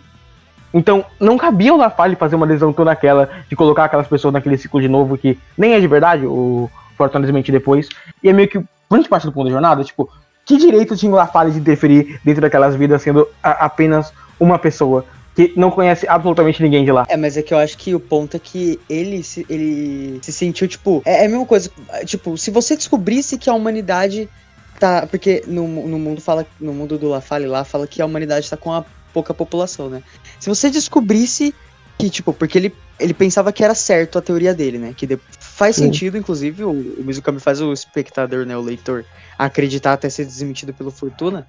Mas e chegar nessa linha de raciocínio junto. É, então, sim. E, mas o, o, o, sentido é, eu acho que ele não é que ele pensou que ele era. É, ah, ele deveria ter jogado as pessoas, mas não. É que para ele, ele nunca ia conseguir conviver viver o resto Ah, não, sim, de fato. Com, a, com o fato dele ter descoberto isso e não ter feito nada, tá ligado? É como se ele tivesse o poder de salvar a humanidade, mas ele tivesse deixando a humanidade morrer. Então, mas é o que eu falei, é tipo, ele toma isso por uma atitude egoísta do, do peso que tem nele e sem se importar de fato pela influência que ele tem na vida da outra pessoa através disso. Porque, é, sei lá, é, é. nunca é realmente construído, tipo, como as pessoas foram para lá, tipo, elas foram para a força, se elas decidiram entrar dentro daquilo, então é sempre o da falha na tentativa de lidar com aquele peso de algum jeito. É muito melhor do que o que outros personagens fazem, ele é muito de, em alguns níveis, ele é muito menos negligente que o cara da Esfinge, por exemplo. Porque ele de fato pensa naquelas pessoas que ele se colocar no lugar. Mas ele não realmente se aprofundou naquelas pessoas e deixou elas tomar decisões por si mesmas. É tipo. O, é tipo o, a Fanta Laranja de Evangelion. É, se o X trouxesse todo mundo e não deixar as pessoas saírem por si próprias. Uhum. Então, é, eu acho muito interessante. E eu gosto como isso é refletido na, na família dele, como ele vai aprendendo as coisas com a. com a, a, a esposa dele, que eu realmente não lembro, com a encarnação da Coco e com a filha, como ele vai ensinando para ela, e como até o final, mesmo que eles fossem muito próximos, ele nunca foi realmente sincero com ela, e é por isso que eles têm aquele desentendimento no final. E eu acho perfeito, assim, sabe? Tipo, até a questão da bomba atômica sendo jogada no final e, e o cara destruindo ela lá, sendo exatamente naquele momento, por pessoas de fora é, inicialmente decidiram que fazer com a vida de todas aquelas pessoas ali dentro, pelo simples fato do, da discórdia do, do sistema da, de encarnação que tem ali. É perfeito como essa vida é amarrada. Primeiro, em pequenas interações, porque o adoro é uma vida. É a vida mais, tipo, tirando a fortuna, mais grandiosa, que mais coisa, uma baita ficção científica. Mas ainda assim, é a vida que é mais construída através de interações e personagens conversando, dependendo um pouco dos outros, e levando à frente, construindo todo o arcozinho deles é, é perfeito. Assim, eu acho maravilhoso. É, tanto que o Fortuna fala uma hora que a vida do Lafalle é a vida mais parecida com a dele, né? Porque o Lafalle tomou por ele uma decisão grandiosa demais envolvendo a vida de outras pessoas, né?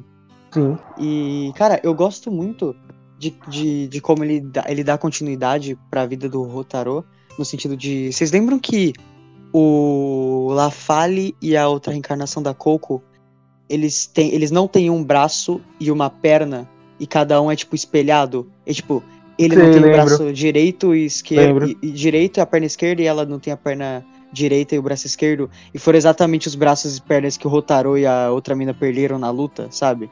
Uhum. E como eles vivem juntos, eles até se casam e tem uma filha né, tem que cuidar de uma filha nesse, nessa vida, é como se o ciclo de reencarnação tivesse dado outra chance porque o Rotaro e a menina não, tiver, não conseguiram viver porque eles morreram muito novos, eles conseguirem, conseguissem viver agora, sabe? Sim.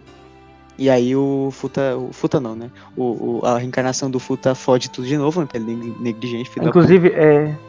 É Lápis o nome da. Da encarnação da Coco na vida dele. É, então, não lembrava.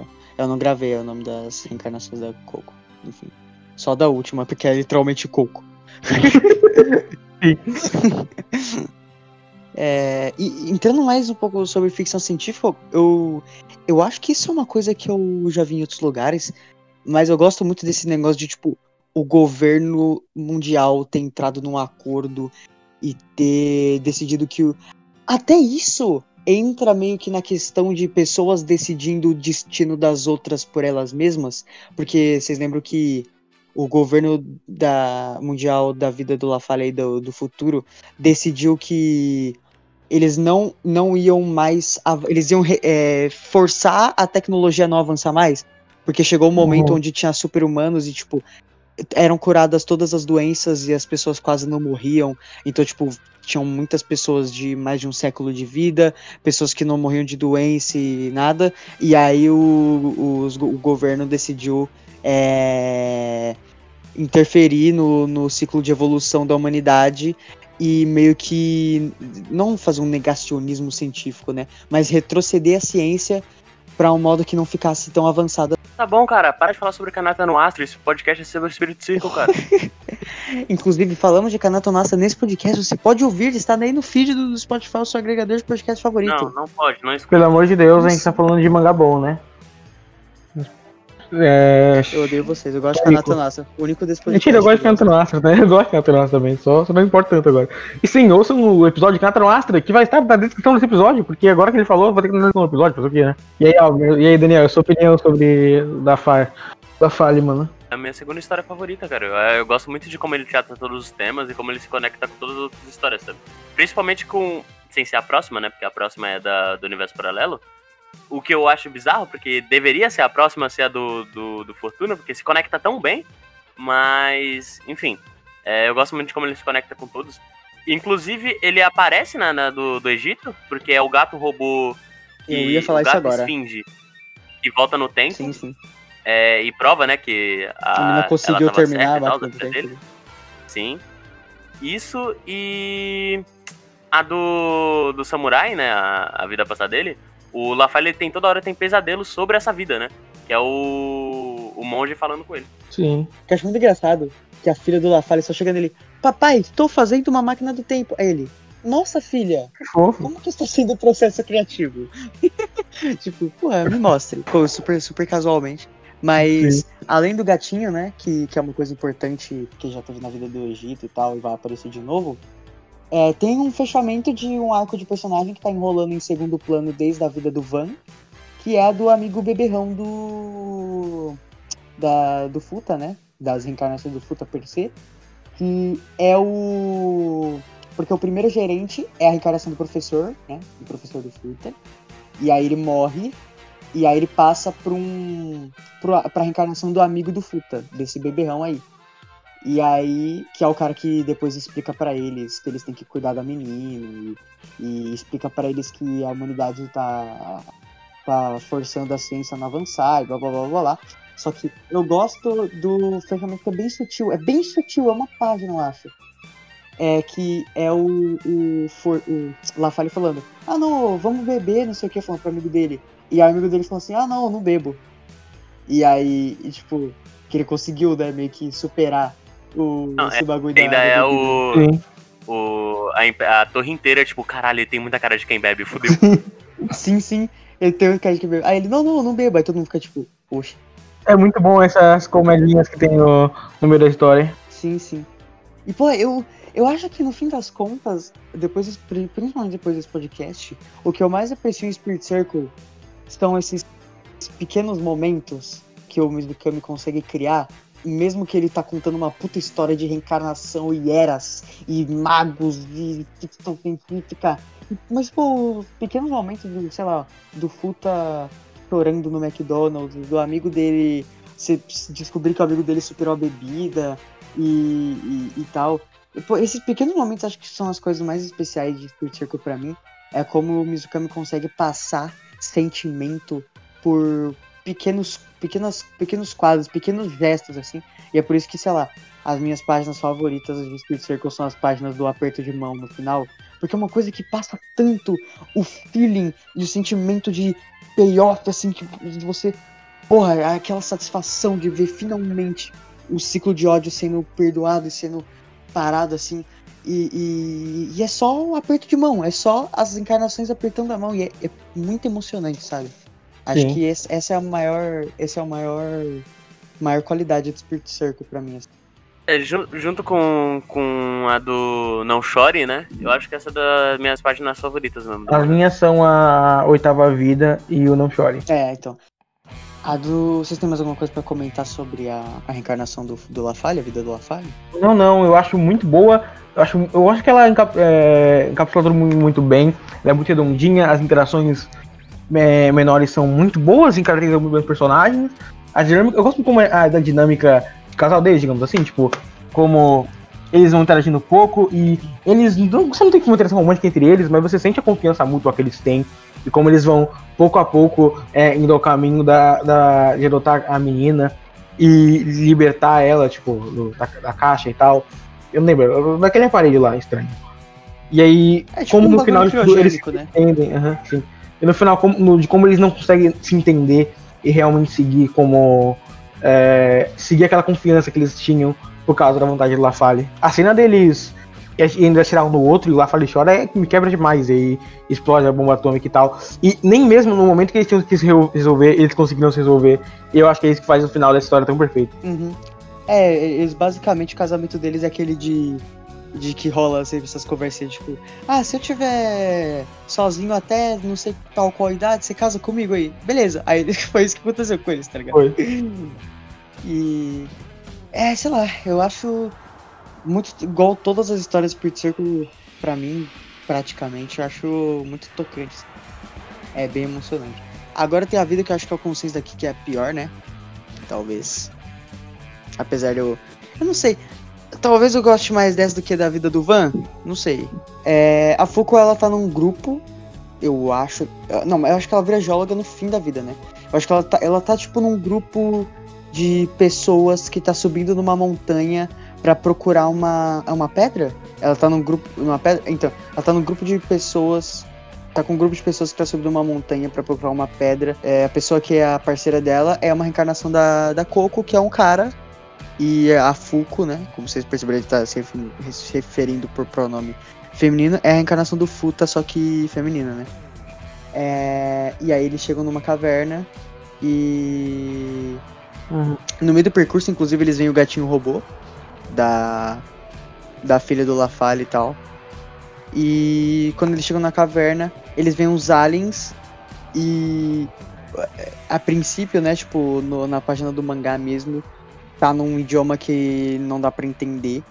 E aí os aliens chamam, tipo, a Fuko e o amigo dela pra. E a encarnação da Coco pra tomar um café, tá ligado? Alguma porra assim. E aí dão uma, uma rede pra ela. E aí eles vão embora. E aí depois ela. Acho que ela consegue o objetivo dela lá. E aí ela vira geóloga e acaba a vida. E aí que você acha dessa vida? Acho legal os aliens aparecerem, porque aliens é, é intrigante, é uma das coisas. É uma daquelas coisas, tipo, só bizarras que o Mizukami faz. E que só não importa. É tipo um bizarro muito normal, que ele só tá fazendo normal lá, mas é bizarro. E a rede, eu acho ela uma representação muito boa. Porque, tipo, é a rede que ele usa pra capturar o Fortuna. E é meio que uma representação do que ele aprendeu ao longo das vidas, sabe? Pô, eles chegam, literalmente entregam um bagulho pra, pra Fu. E na vida que ele menos pensa que aprendeu é onde ele acha a arma pra derrotar ele. E é meio que a representação de todas as vidas que ele achou, até pelas encarnações ajudando, ele junto.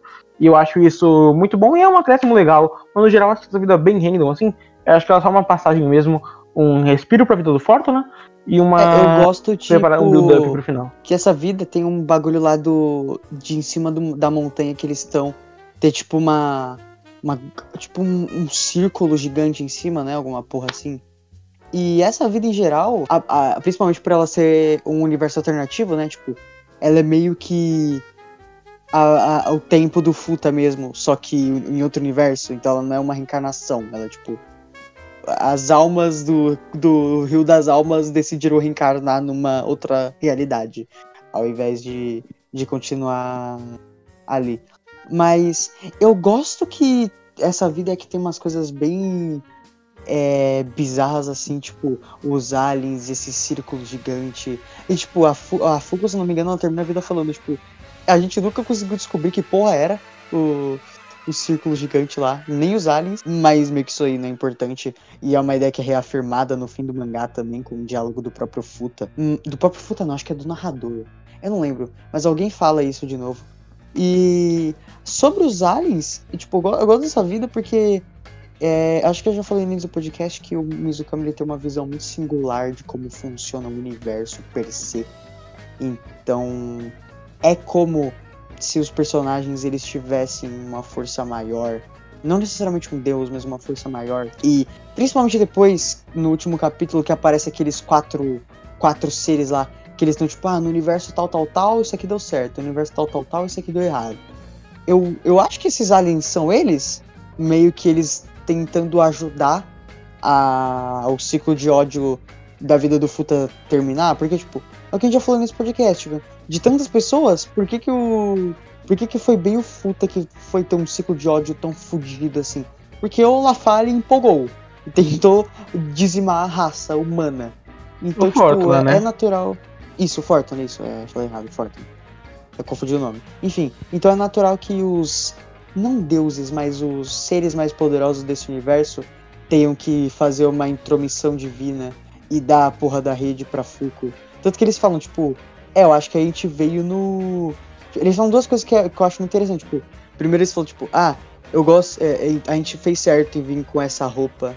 Porque eles conseguiram entender que a gente não é, tipo, desse mundo, tá ligado? Tipo, que eles vieram com roupa de alien, né?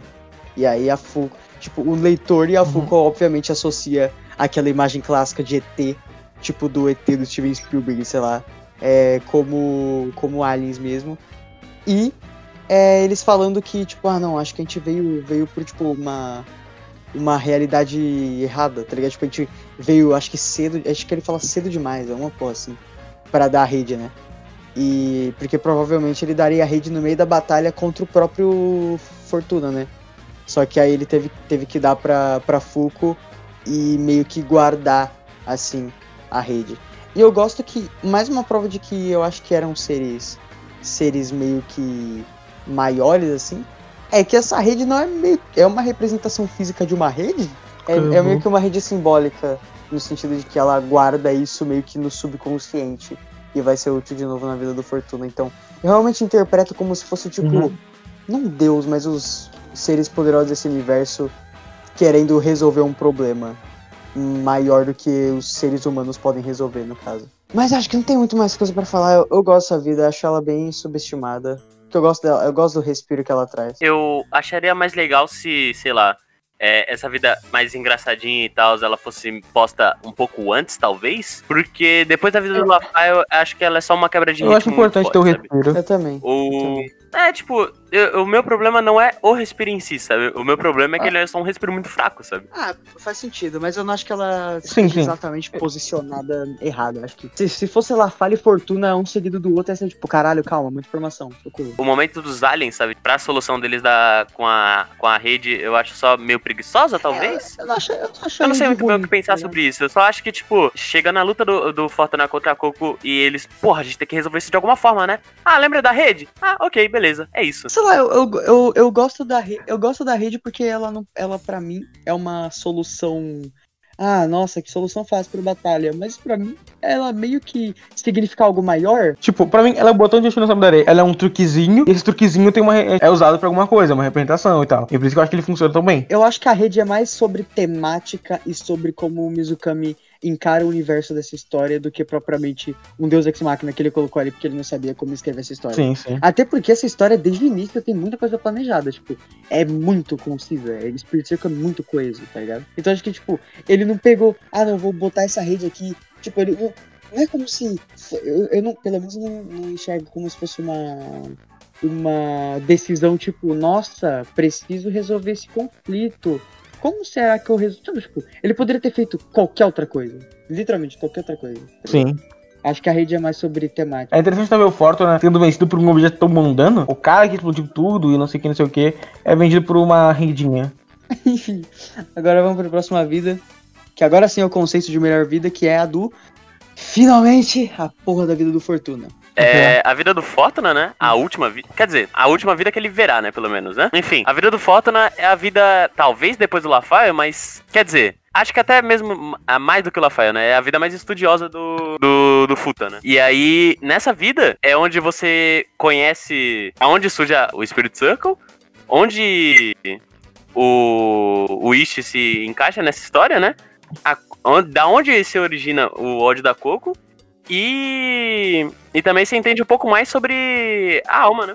E eu acho que é aí que vão se amarrando os pontos do mangá, tematicamente, antes de ter a grande conclusão dele. A coisa que a gente falou de, de não cuidar por outras vidas, com o Fortuna, com uma pessoa que ele se importa, não se importando pelo modo como ela vai seguir a vida como fantasma, no caso isso, como o Fortuna sacrificando tantas pessoas pra seguir, só porque ele não se importa com as vidas, como a Coco vai valorizando as vidas pra poder encarar o Fortuna e ter a, um grande embate. Nesse microcosmo da história do Fortuna é onde vão se amarrando algumas pontas temáticas narrativas do mangá. Eu gosto muito de toda a construção que o Fortuna tem, de você acompanhar a jornada dele como um estudioso que foi negado porque ele fez uma magia proibida lá, né? hum, Com a professora dele. E dali pra frente ele nunca mais conseguiu parar de adquirir conhecimento e de estudar e tal. Fica, e aí a, a professora dele morre e ele não consegue salvar ela porque hum, na, na visão dele ele não tinha conhecimento bastante. E aí quando o Ishi fica doente, ele entra numa espiral de loucura de querer devorar cada vez mais as verdades do universo até chegar a um ponto de tanta desumanização dele mesmo e de como ele enxerga os seres humanos que o Ishi tava doente. Então, se ele usasse todo o conhecimento dele pra curar a doença, seria o bastante, mas ele prefere ir muito além e fazer uma coisa muito mais over the top que é Hum, que tal em vez de eu curar a doença do Whis, eu não criar um círculo espiritual que tira a alma dele do corpo dele? Porque aí ele não vai ficar nunca mais doente, né? Caralho. Pô, é. E é perfeito como vai trabalhando eh, essas questões de desumanização e como ele foi atrás de todas essas informações. Ele nunca entendeu nenhuma delas, não entendeu. Ele nunca procurou significado em nada e ele só procurou o, o- os textos, ele só procurou os dados. E é meio que através disso que vai sendo contado na vida dele. No final ele tá sacrificando muitas pessoas pela pesquisa e é assim que ele vai sempre se movendo dentro do- da narrativa. E é isso que o- os próprios aprendizes dele não aprovam e é isso que a própria professora dele não aprovava. O quanto ele ia longe só pelas por essas informações que não necessariamente era o que ele devia aprender com ela. E aí, no final a gente prova que ele, ele realmente não aprendeu nada com ela. Ele nunca tratou as informações, o conhecimento que ele tinha de verdade como se fossem coisas que existem, tipo, como se fossem coisas que dá pra você olhar por um olhar mais humano e subjetivo e tal. Ele sempre encarou como se fosse verdades absolutas que foram criadas pra outros seres humanos levarem como vantagem.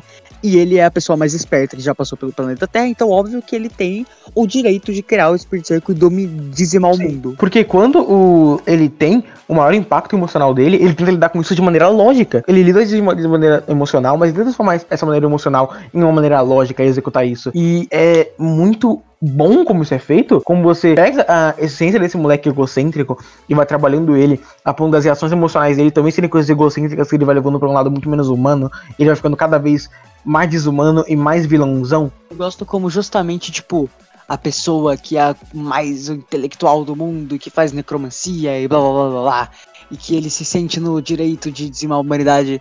Tipo, o arquétipo de vilão que ele vira, no fim das contas, é o tipo de vilão mais clichê de que tem toda a história de fantasia, tá ligado? Sim. Que é do vilãozinho de capa que tem um exército de esqueleto e faz magia. E é um, um mago das trevas que quer dominar o mundo. e eu. Sim, é maravilhoso. Sim. Mesmo pela iconografia, ele é- eu gosto muito do design dele, como ele é a pura essência desse mago do mal genérico que tem uma barba parecida com a de um diabinho. Eu ia falar que. Que eu gosto muito que, tipo, o Mizukami ele é muito. Desde Hoje no Samidare, né? Que é a obra mais assim dele. Ele é muito consciente de usar clichês e iconografias e convenções de, de gênero e de história e narrativa pra usar na temática do mangá dele. E eu gosto muito de como ele faz isso com o Fortuna e de como ele vira esse vilão que não é, não é patético, ele só é um vilão comum, no fim das contas. Porque é a Sim. visão, a visão de mundo dele, e apesar dele ter todo o conhecimento do mundo dele ser um intelectual, as razões dele e a visão de mundo dele não passam, tipo, são as mesmas de um vilãozinho do Homem-Aranha que quer dominar o mundo. E é isso. É só mesmo do Light Yagami, sei lá. É tipo, é, no final de tudo, o cara mais absurdo de todos que dominou o mundo e blá blá blá, fez um monte de merda e planejou pra reencarnação, não era nada diferente de um moleque de 16 anos, não era nada diferente de uma pessoa comum que só não soube lidar com nada e era pretencioso. Enfim, eu. Eu acho que o parte da- da- do motivo das pessoas ficarem meio decepcionadas com essa vida não é nem por causa do, do Fortuna per se. Talvez seja um pouco, porque talvez as pessoas estejam muito na expectativa, nossa, esse cara é, tipo, muito distante. E, nossa, ele deve ser muito foda, tipo, Deus. E não, ele é, tipo, mago, necromante. Mas hum, talvez, não, não só por isso, mas talvez porque, de- principalmente depois da vida do Lafalle, que você vê que o Lafalle já fez um puta sacrifício over the top do caralho, e de que todas as vidas vão trocando. E meio que as coisas que o Futa, nas outras encarnações do Futa fez de filho da puta, foram bem pessoais, assim, que quando tem a- o motivo da, do grande ciclo de ódio, eu acho que isso, inclusive, é parte do, da ideia do mangá. O grande desse motivo, desse, desse, desse grande ciclo de ódio que se formou, e nossa, é porque o Fortuna matou centenas de pessoas. E aí as pessoas devem olhar e ficar tipo, porra, depois de tudo que a gente viu aqui, meio que é lugar comum, né? E eu acho que meio que é isso, é pra mostrar o quão é bobo o porquê que eles estão nesse ciclo de ódio, como isso não significa mais nada, talvez. É, é pra mostrar até o quanto o. Sei lá, as outras pessoas tinham isso por motivos pessoais. O, La, o Lafalle tinha isso por causa de uma filosofia. O Van tinha isso porque ele era literalmente, tipo, movido a. Sei lá, ele matou ela por ódio, mas ele era movido a matar a bruxa diretamente. Eram causas muito mais humanas. E é pra gente ver que do Fortuna, o cara que se perdeu no próprio ego, que talvez seja a coisa mais, mais humana a se fazer. Era um motivo mais impessoal possível, porque por se perder no próprio ego, ele não entende o ego de ninguém. E aí cria esse conflito da pessoa que defende que ela devia compreender onde devia sacrificar essas pessoas, porque não é algo cabível de se fazer, e você perde literalmente o que faz você ser humano fazendo isso, com o cara que realmente já não liga e não se, já nunca se importou pelo padre ser humano, não. Ele só queria ser esperto. Tem a parte da. Aquela, aquele diálogo maravilhoso que é da, da reencarnação da Coco falando, não, mas olha a bosta que você fez, mano. Você matou todas as pessoas. Aí o Fortuna, ué? Você conhecia alguma? E, tipo, ele não tá tirando uma com a cara dela. Ele só, ele só não enxerga aquelas pessoas como, tipo, indivíduos que. Pessoas. Como pessoas, é. É, é, Ele só, tipo, ué, você conheceu alguma? Tipo, desculpa, eu não sabia que você conhecia alguma delas. E ela tipo, olha pra ele, tipo, caralho. Ele estudou a ponto as vidas se tornarem dados. Tipo, as vidas de fato são dados pra ele agora. Sim, sim. E ela olha pra ele, tipo, com um olhar de desprezo, assim, de tipo, caralho, olha o que você se tornou, tá ligado? Tipo, não tá nem no seu raciocínio mais o que é uma vida, sabe? Tipo, ele não, não, não faz parte da, da- do cérebro Sim. dele, da conta matemática que ele faz o que é uma vida. São só, tipo, coisas que, que ele usou pro experimento dele por um, por um motivo maior. Assim. Eu acho essa vida como, tanto como a história mais planetária possível, quanto vida perfeita assim. E eu gosto como ele, é, tá tudo conectado. E você realmente percebe o quão importante foi outra história do mangá. E o quão importante o Fortuna é nesse sentido. E é, é tão incrível que ele seja o vilão mais bobo clichê possível pra essa história. É assim, igual o vilão de Osho no Samidare ser literalmente uma criança imatura numa história sobre amadurecimento e sobre crescer e virar um adulto e ajudar os outros a Sim. serem a crescerem também. Nessa história cabe é, ele ser um vilão genérico, a Light Yagami da vida. Ape- apesar de ter construído toda uma aura de mago, deus e, e não sei o que. por Uhum. várias, por vários, várias reencarnações, assim. E eu gosto pra Sim. caralho de como ele, ele realmente é muito. a- a- isso que o, que, o, que o Futa tem, eu admiro muito a empatia dele, de como o Mizukami constrói o personagem em cima disso. Eu gosto muito de como é, tem meio que uma inocência por parte do Fortuna, tipo, em algum nível, porque ele, ele realmente, pra ele, é completamente normal o que ele tá fazendo. Tipo, ele nunca enxerga isso como, nossa, matei várias pessoas, não. Ele tá, tipo, quando, quando a Coco chega pra matar ele ali na cidade que ele transformou todo mundo em esqueleto, ela chega e fala, tipo, mano, você é o vilão. Você não percebeu? Você matou. não sei o quê." Aí ele. Ué, eu sou o vilão? Aí ele chega no momento de epifania. Bom, se isso é ser vilão, eu tô feliz do jeito que eu tô, porque é o é onde eu vou conseguir mais conhecimento e mais poder, né? E tipo, falando assim parece muito besta, né? Parece muito clichêzão, mas eu acho que é meio que o ponto do personagem, assim, sabe? Eu adoro que, tipo, é, é muito casual. Não é ele falando, nossa, se esse é bobo que eu vou, eu vou ser o mais e ele dá uma risada. Ele só olha fala normal, é uma conversa completamente casual É tipo, ele. ah, então eu sou o vilão. Entendi. Entendi. Enfim. Aí depois da vida do Fortuna, né? Do, da gente ver da onde surgiu o ciclo de ódio, da onde surgiu a, o East e a, a Rune e do que esse mangá tava escondendo da gente, né? A gente vai pra parte que o Fortuna ele possui o corpo do do Futa e a gente descobre o porquê que ele decidiu vir pra essa reencarnação. Que, que página maravilhosa, né? Dele acordando com aquela cara, tipo, de. O sorrisinho maléfico de vilão, aliás, genérico, sabe? Ele dando bom dia pra Rune. Cara, que. Que cena boa, cara. Sim, outra coisa que eu gosto também quando ele tá explicando essas coisas pro Futa, né? É quando ele vai pra escola e ele acerta tudo, né? Ele dá. acerta todos os testes e tal. E o Futa ele pergunta, cara, como é que tu consegue ser tão inteligente se você é eu, hein? Hein? Hein? Aí o cara fala, não, mano, é, o teu cérebro, ele funciona normal, né? Ele tá, tipo, respondendo todos os colapsos, né? Você que escolheu ter uma vida assim, né? Limitada. E aí ele responde, mano, se você tivesse também sido limitado, talvez se você tivesse sido mais feliz, sabe? É porque muito sobre a história do futuro é isso, né? Sobre quanto que Uhum. ele só enx- ele enxerga tão objetivamente, sabe? Que ele não consegue aproveitar as coisas ao seu redor, sabe? Sim, é- É sobre como, pela ultra valorização daquele conhecimento, daqueles dados, ele não aproveita o concreto Uhum. e prático. Ele tipo, fica puramente no teórico, e esse é todo o valor da vida dele, é Sim. o conhecimento, são dados. E não o aprendizado e como você leva pra isso de verdade, sentimentalmente, ele olha disso de uma maneira mecânica. É, é isso que faz tão eficiente, tão interessante como o personagem age. É em um conflito em um mangá. É um mangá de um tom muito leve. E você tem esse personagem que é hipered, frio calculista, colocado dentro desse ciclo, com todas as mensagens mais positivas do mangá. É realmente interessante você ver como ele age nisso. Que é o que eu falei que a gente descobre o porquê que justamente foi o puta a reencarnação escolhida pra ele vir e tentar de novo, né, é, terminar o plano dele, né? Que é porque o o Futa meio que é, ele, ele, ele era mais novo e por ele ser mais novo também a reencarnação da Coco era mais nova, então pra ele seria mais fácil com o conhecimento dele cauterizar ela e ganhar dela. Só que ela não esperava que ela também tinha o Spirit Circle, também tava vendo as vidas e que ela era bem mais atlética que o Futa e que o Futa era tipo sedentário.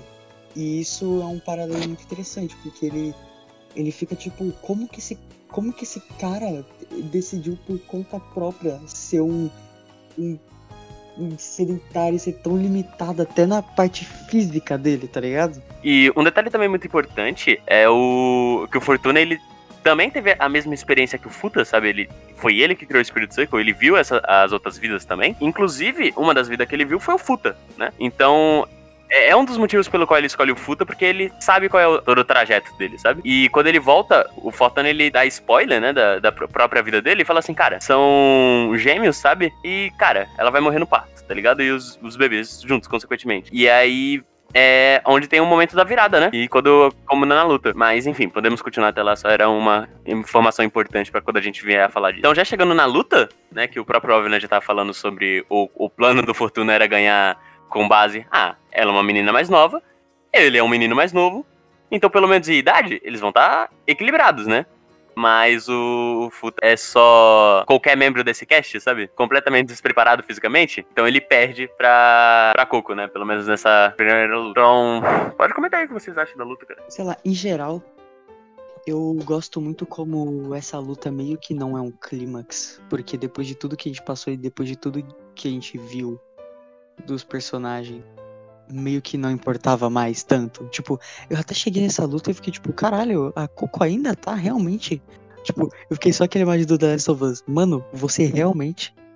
com, a, com, a, com, a, com a Coco, tipo, cara, realmente ainda tá nessa ideia de tentar matar o, o Futa, assim, tipo, meio que aí não importava mais, e aí é onde esse final bate pra mim, que a luta vira meio que o Futa com aquela empatia que eu comentei mais cedo, dele tendo uma conversa dele com ele mesmo, assim. E eu gosto muito como vira um momento de, de autorreflexão e de ter que, é, tipo, do Fortuna e das outras vidas ter que aceitar que o tempo delas já passou e que agora a gente tem que viver o, o que tá acontecendo nesse momento mesmo, assim.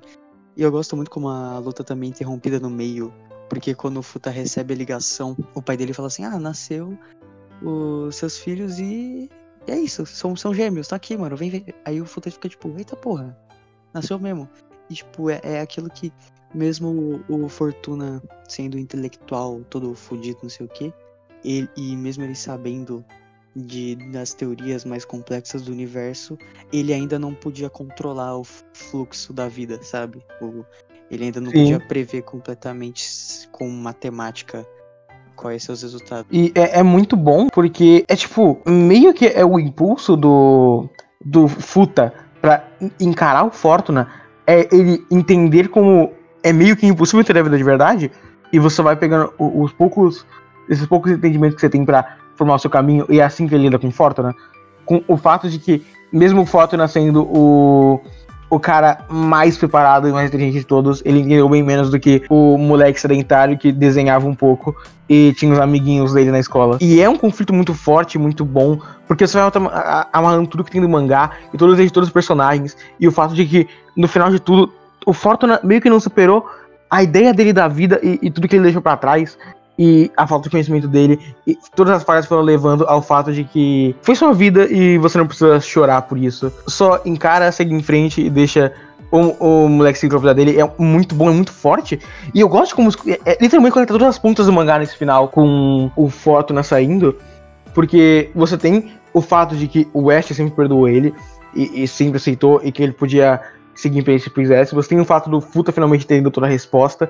E tudo isso culmina na, na despedida deles do Daruni e do West, que eram parte do que prendia eles na, na outra vida, e é mostrado que ambos a, é, ambos a ambos o West e a, e a Rune podem seguir em frente, assim como eles dois podem seguir em frente e, e sendo levados pelo caminho imprevisível da vida. É, sei lá, tipo, eu, eu, eu só aprecio muito como é meio que um tapa na cara do Fortuna de meio que não, não vale de nada você jogar sua vida fora literalmente por uma ambição que e é só por o maior egoísmo e em você procurar você procurar o máximo de informação e de experiências ainda não vai suprir laços e suprir você apreciar a vida em si. E o Fortuna ele não apreciava a vida ele não ele não conseguia entender nenhum significado da existência de outras vidas per se, já que ele via outras pessoas é, como números, né? Então, é, eu gosto muito de como ele usa. Que a gente comentou de passagem na vida do Lafale, que do fantasma, que é o Espacífica, né? Espacífica. E como ele usa isso, que é mais uma representação de uma existência muito maior do que os humanos que estão narrando a história pra gente. Sim. E de como o, o, quando aparece pro Fortuna, ele encara isso como uma aprovação do universo do que, de que o que ele tá fazendo era certo. Então, tipo, apareceu o Específico e falou, ó, oh, me dá essa porra desse Spirit Circle aí, que você tá fazendo merda. E aí o. o ele em toda. Todo, toda a síndrome de Deus, ele, tipo, caralho, o universo veio aprovar a minha ação aqui, tipo, veio endossar o que eu estou fazendo, sou, sou foda mesmo. E quando isso aparece pro Fortuna, pra Coco, né, pra... e tal, do, do diálogo que o, que o Fortuna teve com o Futa, eles entregam o Spirit Circle e pedem pra a, o East e a Rune. Pedem para eles renascerem, mas só se forem filhos do, da Coco e do, e do, do Futa, né? Então, sei lá, é, é mais um. É mais uma coisa que. Aquilo que o. Que o. o que ele achava que era um, um endossamento do universo, porque ele estava fazendo, virou mais uma. Mais uma coisa que provou que a vida não é nem um pouco objetiva, porque ele literalmente quebrou o ciclo das almas que de tipo é, o, o, ciclo natural, porque elas, eles vão nascer agora num lugar específico, sabe? E, e eu adoro que, ainda assim, todos aqueles dados objetivos que ele olhava, o fato de ele pacificar bem ele usar aquilo como uma afirmação, ainda era a subjetividade da vida dele e do ego dele absorvendo aquela informação, ele ainda era humano independentemente e absorvia tudo aquilo errado por causa do ultra ego dele, por causa da ultra desvalorização dele das pessoas. E talvez quanto mais humano ele ficou, mais humano ele ficou porque mais falho ele era. É, é um baita arco de personagem e é muito tematicamente ligado com o que o mangá é. Sim, sim. E eu gosto muito da cena que a gente comentou de passagem do Futa com o Fortuna e as outras coisas, porque meio que tem um momento de aceitação de tipo o, o, o velho lá do Egito ele entendendo que ele não conseguiu aproveitar a vida dele, mas ele não tem mais nada que fazer. O Fone, que toda vez que ele aparecia, ele tava com muito ódio e querendo matar Coco e sangrando, ele fica de boa e entende que a vida dele já foi. Então é seria Sim, até a do Lafayette, né, falando nisso, né, que é quando o o Fortuna dá informação pra gente que, mesmo se ele não tivesse explodido, as vidas continuariam, tipo, sendo reencarnadas, sabe? É... E aí, tipo, ele meio que zomba do Lafaia, sabe? Tipo assim, cara, fez tudo isso e foi em vão. Olha lá, otário. Aí, tipo, o ele fica puto e o Lafayette dá aquele toquezinho no ombro e fala assim: Não, mano, eu fiz, o, eu fiz o que eu achei certo, sabe? Eu não me arrependo dessas minhas ações, sabe? A vida já foi. E. Ele, ele pelo menos morreu morreu sem faz, fazer, fazendo o que ele achava, o que ele julgava Sim, certo. Então, é, então eu gosto muito desse momento onde todas as vidas vão se aceitando e a última a se aceitar é o. O Fortuna, tipo. O, o Fortuna ainda mais com o apoio de todos os outros, sabe? Que é na cena do Não Chore Eu, sabe? Eu gosto do conceito de que todas as vidas são separadas, mas todas as vidas são futa. Então é narrativamente, ambas as vidas não se aceitando, como o Futa não aceitando as vidas, sabe? Ele não aceitando como elas acabaram e, e como ele tem que levar pra frente, porque ele encarnava as vidas nele. E afinal é ele reunindo tudo isso e colocando no, no ponto narrativo de as vidas se aceitam, ele aceita. E é ali que a vida do Futa efetivamente começa. Fora que é uma, é uma catarse absurda, como o vilão final, mago, necromante, com poder de dizimar a raça humana é derrotado com o monólogo empático do Futa falando, cara, você não não precisa chorar, sabe? Tipo, agora que você reconheceu seus erros, você pode só aproveitar o que eu vou viver agora e descansar em paz, sabe? Você não precisa, você já morreu, você não vai, você não vai ficar pagando por encarnações, encarnações o que você fez, tipo, você já morreu, você já tá tá de boa, agora eu vou viver o agora e você não precisa ficar se remoendo por isso. Então aí tem aquela página de todo mundo dando um toque no ombro, tipo, não, não, não chore, né? Tipo, não, não chore eu. Ai, caralho, é muito foda também. Eu gosto, eu adoro esses momentos. Eu acho essa rap toda, tipo, maravilhosa, assim. Ele encapsula tudo que o manga faz bem, ele conclui todas as pontas, narrativamente, tematicamente, de personagem. E ele ainda conclui numa conclusão que é muito emocionante e que é realmente muito, muito interessante e não deixa nada do mangá sobrando. Eu acho que realmente só sobra a, a satisfação, o gosto e a emoção de ter acompanhado uma, uma, obra como essa, que é tão bem escrita e é tão divertida e é tão sensível, assim. É, é, é difícil momentos de ultra emocionantes específicos que eu não tava tocado de algum jeito. E o que fica sobrando, o próprio mangá fala. Ah, os aliens o que era o círculo no Monstro Fuji, o que, que era o Espacifica. São coisas que não precisa de resposta, sabe? São coisas. É, são coisas da vida. São coisas da vida, exatamente. Que você não precisa ficar pensando e ficando overfincando em que cima. Que era os aliens, né? É, porque acontece. Daí depois da luta tem a partezinha final, porque a Coco vai, vai se mudar de escola, né? E ela tem que se ela se despede do Futa. E, e aí é muito bom que ela sabe, ela, o Futa tem uma amiguinha que gosta dele, né? E a Coco sabe disso. Aí ela dá um beijo nele, aí ela dá um beijo nele, entra no carro e fala, ó, oh, não sei o que, que vai ser da vida, talvez te espero, te, espero, te espero lá. E é isso, e aí, e, e aí ela fala, tipo, ó, vou de, fala pra amiga dele, vou deixar vou, vou deixar ele para você aí, ó. Cuida bem dele. Aí ela fala, eu não vou deixar você pegar ele de volta. E é muito engraçado quando ela entra no carro. O pai da, da Coco olha pra ela e fala: Meu Deus, que filha malvada que eu tenho, socorro. E eu, eu, gosto que essa parte, e a Coco falando, tipo, ah, você me conta na faculdade, isso é um bagulho vago, de se você não, você não sabe se vai acontecer ou não. É meio que isso, meio que, meio que complementando a ideia da imprevisibilidade na vida, né? Mesmo que eles tenham pedido para reencarnar como filho deles dois, ainda não é certo que, que eles dois vão ficar juntos para sempre, né? Assim, tudo pode acontecer uma uma série de eventos na vida que, que mude o caminho, assim. E aí o mangá termina com Oitava vida, Futokeia continua. Porra. Ai. Hum, bom, eu acho que, que é isso então. Considerações finais? Alguém aí? Assim, belo mangá. É. Talvez não seja o melhor do Mizukami, mas ainda é um puta mangá foda. Leiam, por favor. É, não acho o Miracote no Semidare.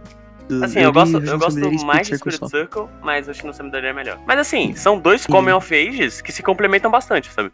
Então, Eu acho Spirit Circle praticamente perfeito. É um mangá muito bonito, muito muito divertido, muito interessante. Eu acho ele tematicamente perfeito, como, ele amarra tudo. Eu gosto muito dele como uma coleção de micro-histórias. Eu gosto muito de como essas micro-histórias se conectam. E eu acho ele uma aula de narrativa e história, de planejamento, de tema e de praticamente tudo que eu valorizo numa narrativa. É, eu prefiro, eu gosto mais e acho que o Shino é melhor. Já que é meu mangá favorito e talvez, no geral, assim, minha obra favorita. Mas ainda é um mangá excepcional e é um dos bastante é um dos vários mangás que eu dei 10 de 10 no por aí. É realmente maravilhoso. Eu ia falar poucos mangás, mas não foram poucos mangás. Eu dei 10 de 10 por bastante É. mangás. lembrei desse bastante mangá. É, eu, não é um dos meus mangás favoritos, mas eu acho o Spirit Circle excelente, assim. E, Ah, e é isso. Até quinzena que vem. Assim, não é até quinzena que vem, porque a gente espera que seja antes de quinzena que vem. Já que esse episódio não vai sair dia 15, porque a gente tá gravando depois do dia 15.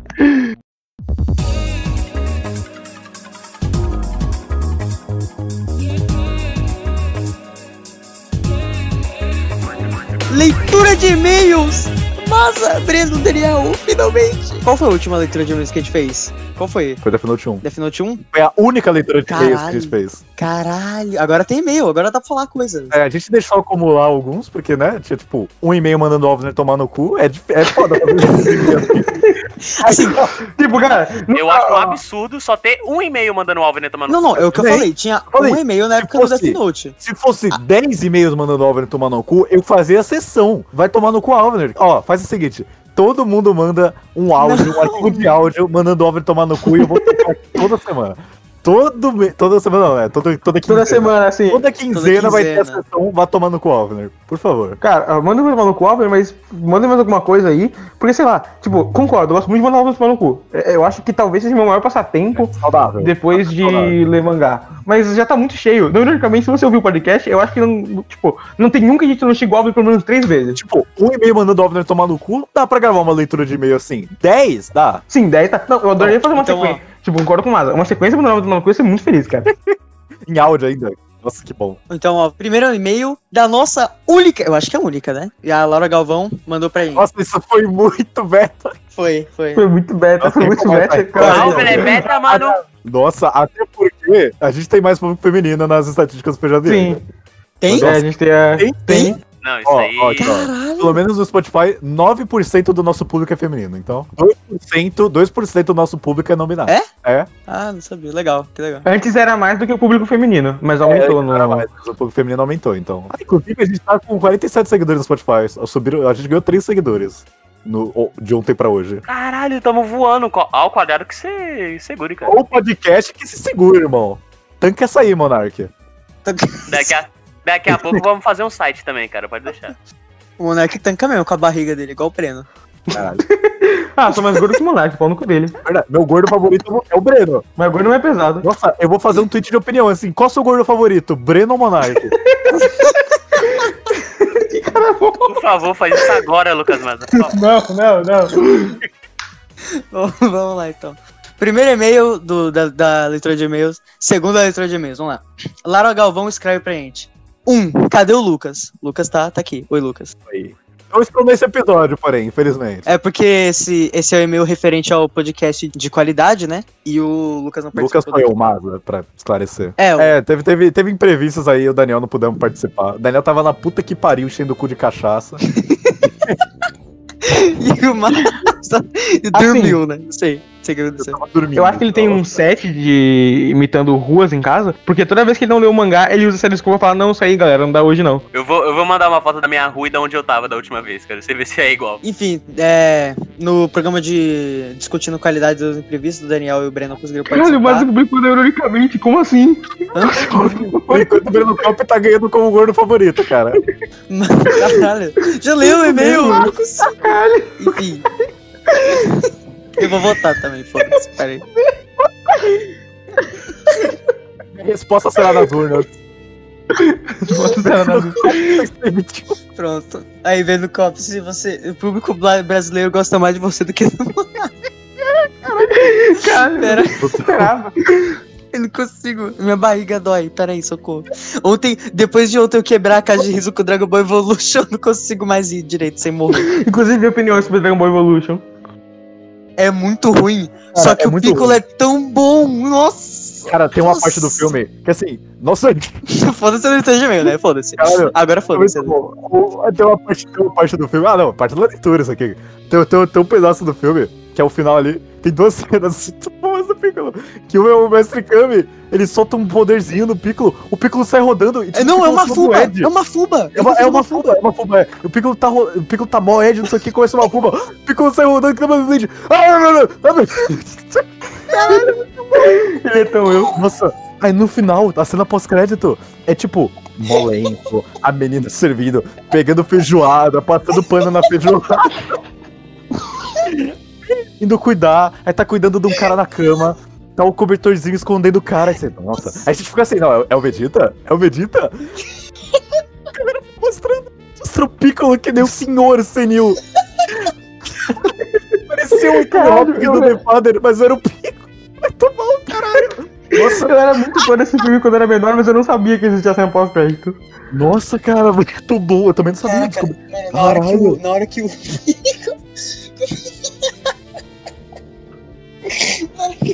começou a rodar. Caralho, isso foi muito bom, vai se foder. Que o Piccolo Não, o Piccolo rodando subiu três pontos a nota, tá ligado? Sim. Nossa. Que o Piccolo começou a rodar e gritar, eu tive uma crise de riso por 5 minutos em direto. Eu não conseguia parar de. Caralho, o Avner morreu, velho. A gente tava só. Não, Lee, você já provou, Lee. Não morra. Nossa. Caralho, eu tô morrendo. Alguém votou no Monark e não. É, Deve ter sido o Daniel. Enfim, respondi, respondida a, a primeira pergunta da senhorita Laura, Lucas Mas estava dormindo, o Daniel tava enchendo o cu de E cachaça. nesse podcast eu só não li o mangá, né? É, então. E a, a- a segunda é justamente isso. Lucas leu os mangá inferno. Cara, os caras escolhem só mangá mid, velho. O que, que eu vou fazer? Ó, ele não vai ler Spirit A gente tem um falou de One Piece ainda, um cara. Não tem um Bleach, não tem um Zero One. Como é que eu vou gravar um podcast assim? Não, já falei, ó, ó, galera, Zero One, Zero One, o Alvin vai ler com a gente em live aqui, já divulgando. Tem a Twitch do Feijoada Yankee. Todo fim de semana vai, Vai estar live. aí no Spotify do, no episódio do Spirit Circle, que é esse. Aí a gente vai ler Gantz algum dia aí pra Maratona Hiro Yaoko, junto com o, o que ainda vai existir, é, Engolida da Semana, Censura, que é pra ser um engolido não censurar. Cara, não vai dar, não vai dar pra segurança da semana, cara. Eu sei, mas eu não posso não falar Engolida da Semana. Enfim, o, o Maza vai estar no podcast Shaman King, que é o próximo feijoada, e ele vai estar em todos os Yankees Yankees de Torico. Então, o que não vai faltar é Sr. Lucas A Maza. desgraça de todos os ouvintes desse podcast. Terceira, terceira pergunta. O amigo cult que apareceu no último episódio, apareça mais, você é cult. Tá falando do Mad Mordo. O Mad. Mordo talvez participe do Shaman King, até onde eu sei. Não, ele vai. É, o, o Mad Mordo vai, vai participar do Shaman Ele disse King. que vai participar. E do de Torico. E do de Torico. Ele quer Ele participar do de Torico. Torico Mitada? Tubarão. Que homem bom. Realmente vai ser um caos. Gostei mais do Mad pessoas agora. falando de sete volumes. Caralho, vai ser foda. Agora, finalizando aqui os tópicos que a, que a Laura mandou pra gente, é, ela falou: quando lançar mais, quero, quero mais, lança logo, valeu. Esse, na verdade, é o último podcast do Feijoada Yankee. É? Eu queria xingar a todos aí por ter me feito aturar o Breno, o Cop, Calma aí, eu preciso me distrair, como assim? por tantos episódios. Mas foi bom enquanto durou. Não posso dizer o mesmo. Não foi muito bom, não. Eu não posso dizer o mesmo também. Essa, essa é a hora que tá subindo a musiquinha pra fazer a piada de que realmente acabou o cast, aí vai voltar de novo. Eu não vou subir a musiquinha, eu vou deixar você falando isso só pra você passar essa vergonha. Eu amo o. Lucas Mazo. Que cara bom. Assim, Só, só, só, o que, o que você saber? ó, Próximo programa Death Note 3, depois Shaman King, os primeiros 80 capítulos. depois Torico 1. E o próximo e-mail é do nosso maior ouvinte, maior hater e maior fã, Rodrigo Vilela, cujo alvo ele já leu errado o nome uma vez. A- eu- Ainda bem que você falou que, tipo, é o melhor hater e o melhor fã, porque o maior ouvinte é você, né? Eu? É, em tamanho, né? Não, é você que está ouvindo. Não, obrigado. É você que está ouvindo, o único que vai ver até o final, o Rodrigo. Você não entendeu a piada de gordo, Breno, é isso? Você Eu não entendeu? Nossa, caralho. O Mara também é burro, aparentemente. Nossa, puta que pariu, velho. Só porque o cara ganhou do Monark acontece essas coisas agora. Assim. Salve membros com um zero no lugar do O. Muito interessante o último, último cast por tratar de um tema muito abrangente e não se limitar a uma obra específica. Me admito, foi uma boa adição para o programa. Se possível, eu poderia até substituir o Breno em demais casts. Eu concordo. Minha opinião aí. Tá, obrigado. Depois eu vou fazer um tema livre de mangás que a gente não vai ler até 2030, porque o Masa vai fazer podcast, né? E ele prendeu a gente. É, tipo, Soul Eater, Pia, E cara, vai ter o Igor Vai Jai, ter o Igor. Gigant, Confia. Ah, não, assim, tá registrado, vai registrar aqui que esse podcast só não existe por culpa de vocês. Eu fiquei três semanas gravar. gente, Não, não, não, não, não. não. Fiquei três semanas. Cala a boca aí, cala a boca aí. Três semanas. Três semanas. Três semanas tentando gravar o Em Defesa de Dragon Ball, os caras falhou comigo. Três semanas tentando gravar a porra E do Oscar, os caras não E o viram Ah, mas aí é porque isso vem depois. Tem, tem, Não, tem não, que Isso falar é o- muito fácil, não, cara. não, não, não não, não, o cara. shonen, mano. Não, não, não. Existe muito Não dá, não dá. O cara chega lá, reclama que o- o Daniel não leu os mangá, chega lá, chama a gente pro Engolida da semana, fala, filme do que que o Oscar, Daniel não viu os filmes do Oscar, Não. cara? Que ele não leu Não, Dragon não. Ball? Que problema, Não. mano. Chama lá o... o- chama lá... Foda-se, quebrei. Essa, linha- essa- essa leitura de e-mails já desberçou totalmente, foda-se. Ai, como eu quero matar vocês, velho. Não vê mangá e não vê filme também. E não vê nada, não vê nada. Não, Daniel, eu conheci- pandemia. conheci o Daniel como o cinéfilo, o cara que lê mangá, ele não faz nenhum dos dois pros podcasts. Eu acho engraçado que vai chegar uma hora que as pessoas vão realmente acreditar nisso. E eu juro, eu vou desativar todas as minhas redes sociais, cara. Fico triste com a notícia dessa. Eu odeio todos os integrantes desse cast, cara. Quero que Eu também. O sentimento é mútuo recíproco. Eu não, eu gosto mais de mordo. Caralho, esse tem que ser o último e-mail. né? Qual é o próximo e-mail? É, e o próximo e-mail, nosso amigo Cortez, é, primeiramente queria mandar o Alvin tomar no cu. Em seguida, o e-mail é vai tomar no cu, Alvin. Ótimo podcast. Eu pensei que você já tava vai tomar no cu, foi pessoal. Acabou, Deus. No. Teve um e-mail. É, vai tomar no cu Cortez e, e obrigado. Obrigado pelo vai tomar no cu, Alvin, né, Cortez. Obrigado que vai tomar no cu. obrigado muito pelo vai tomando com o Alvin. Envia mais uns 5 da próxima. Nosso penúltimo e-mail enviado pelo Arden Soberbo. Ele manda: Arden Soberbo na voz. Bom dia, tarde e noite, rapaziada. No caso é fim de tarde. Tenho duas perguntas. Primeiro eu queria saber: o que vocês acham da ideia de pegar um mangaka que tem uma lista até que pequena de obra e falar sobre a mangagrafia dele, né? E o que vocês pensam sobre o Cria? O Kyohiko Azuma e o Tatsuki Fujimoto tem uns dois mangá bolados e uns one shot Rainbow. Assim, eu, que- eu queria fazer uma, sabe qual? Sabe, Hum. acho que uma seria legal seria do Toriyama. Porque todo mundo já deu Dragon Ball.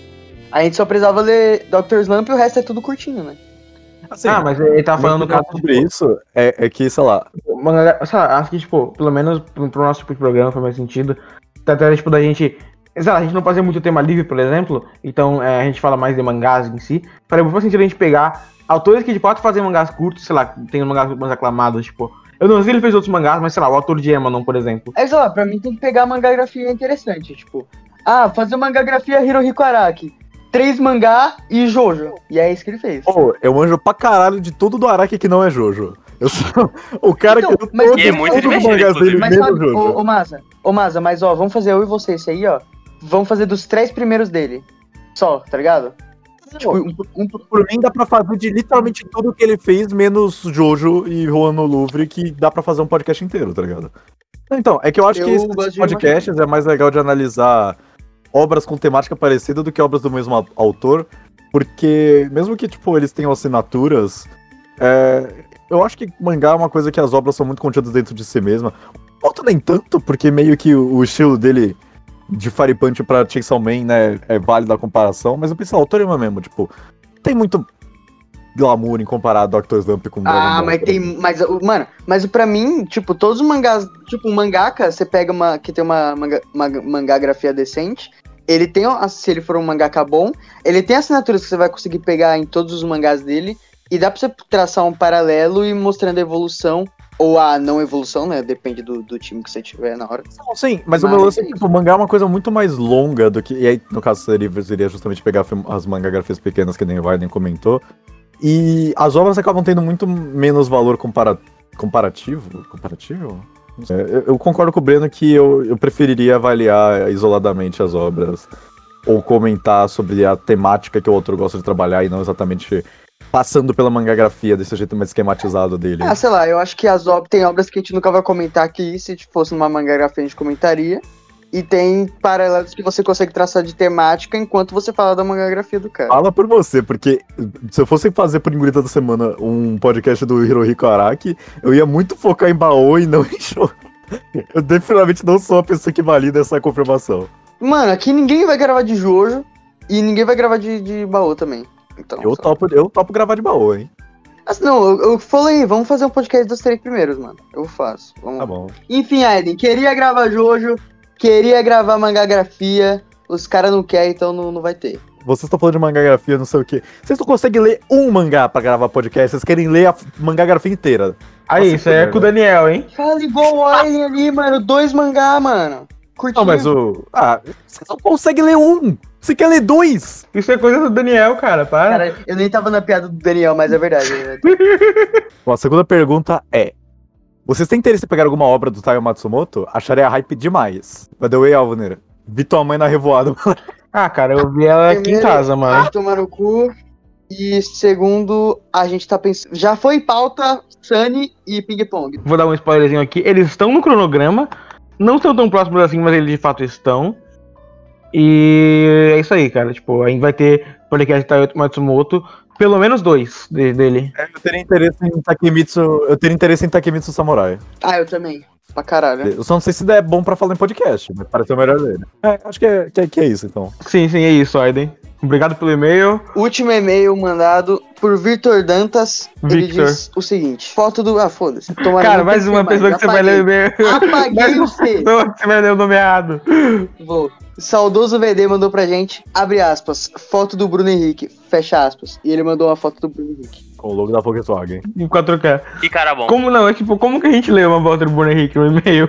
Ah, tem que descrever, ó. Ele tá com o olhar meio sério, é uma foto de plano americano, tá com a, com a iluminação de meio rosto, tá com a cara de velhinha que pisou no pé dele quando, quando ele tá no mercado, na fila. Simplesmente não reage. No meu telefone tá aqui, ó. Image.png, é mensagenzinha com negócio de verificado, livre de vírus.www.avg.com. Verdade, ele mandou um link do, do, do AVG vírus, antivírus. Pra garantir que o Bruno Henrique tá limpo. Sim. Camisa verde, logo da Adidas, um logo de W que eu não sei o que, que é. Adidas não, né? Não Nike. sei, cara, não conheço o tênis.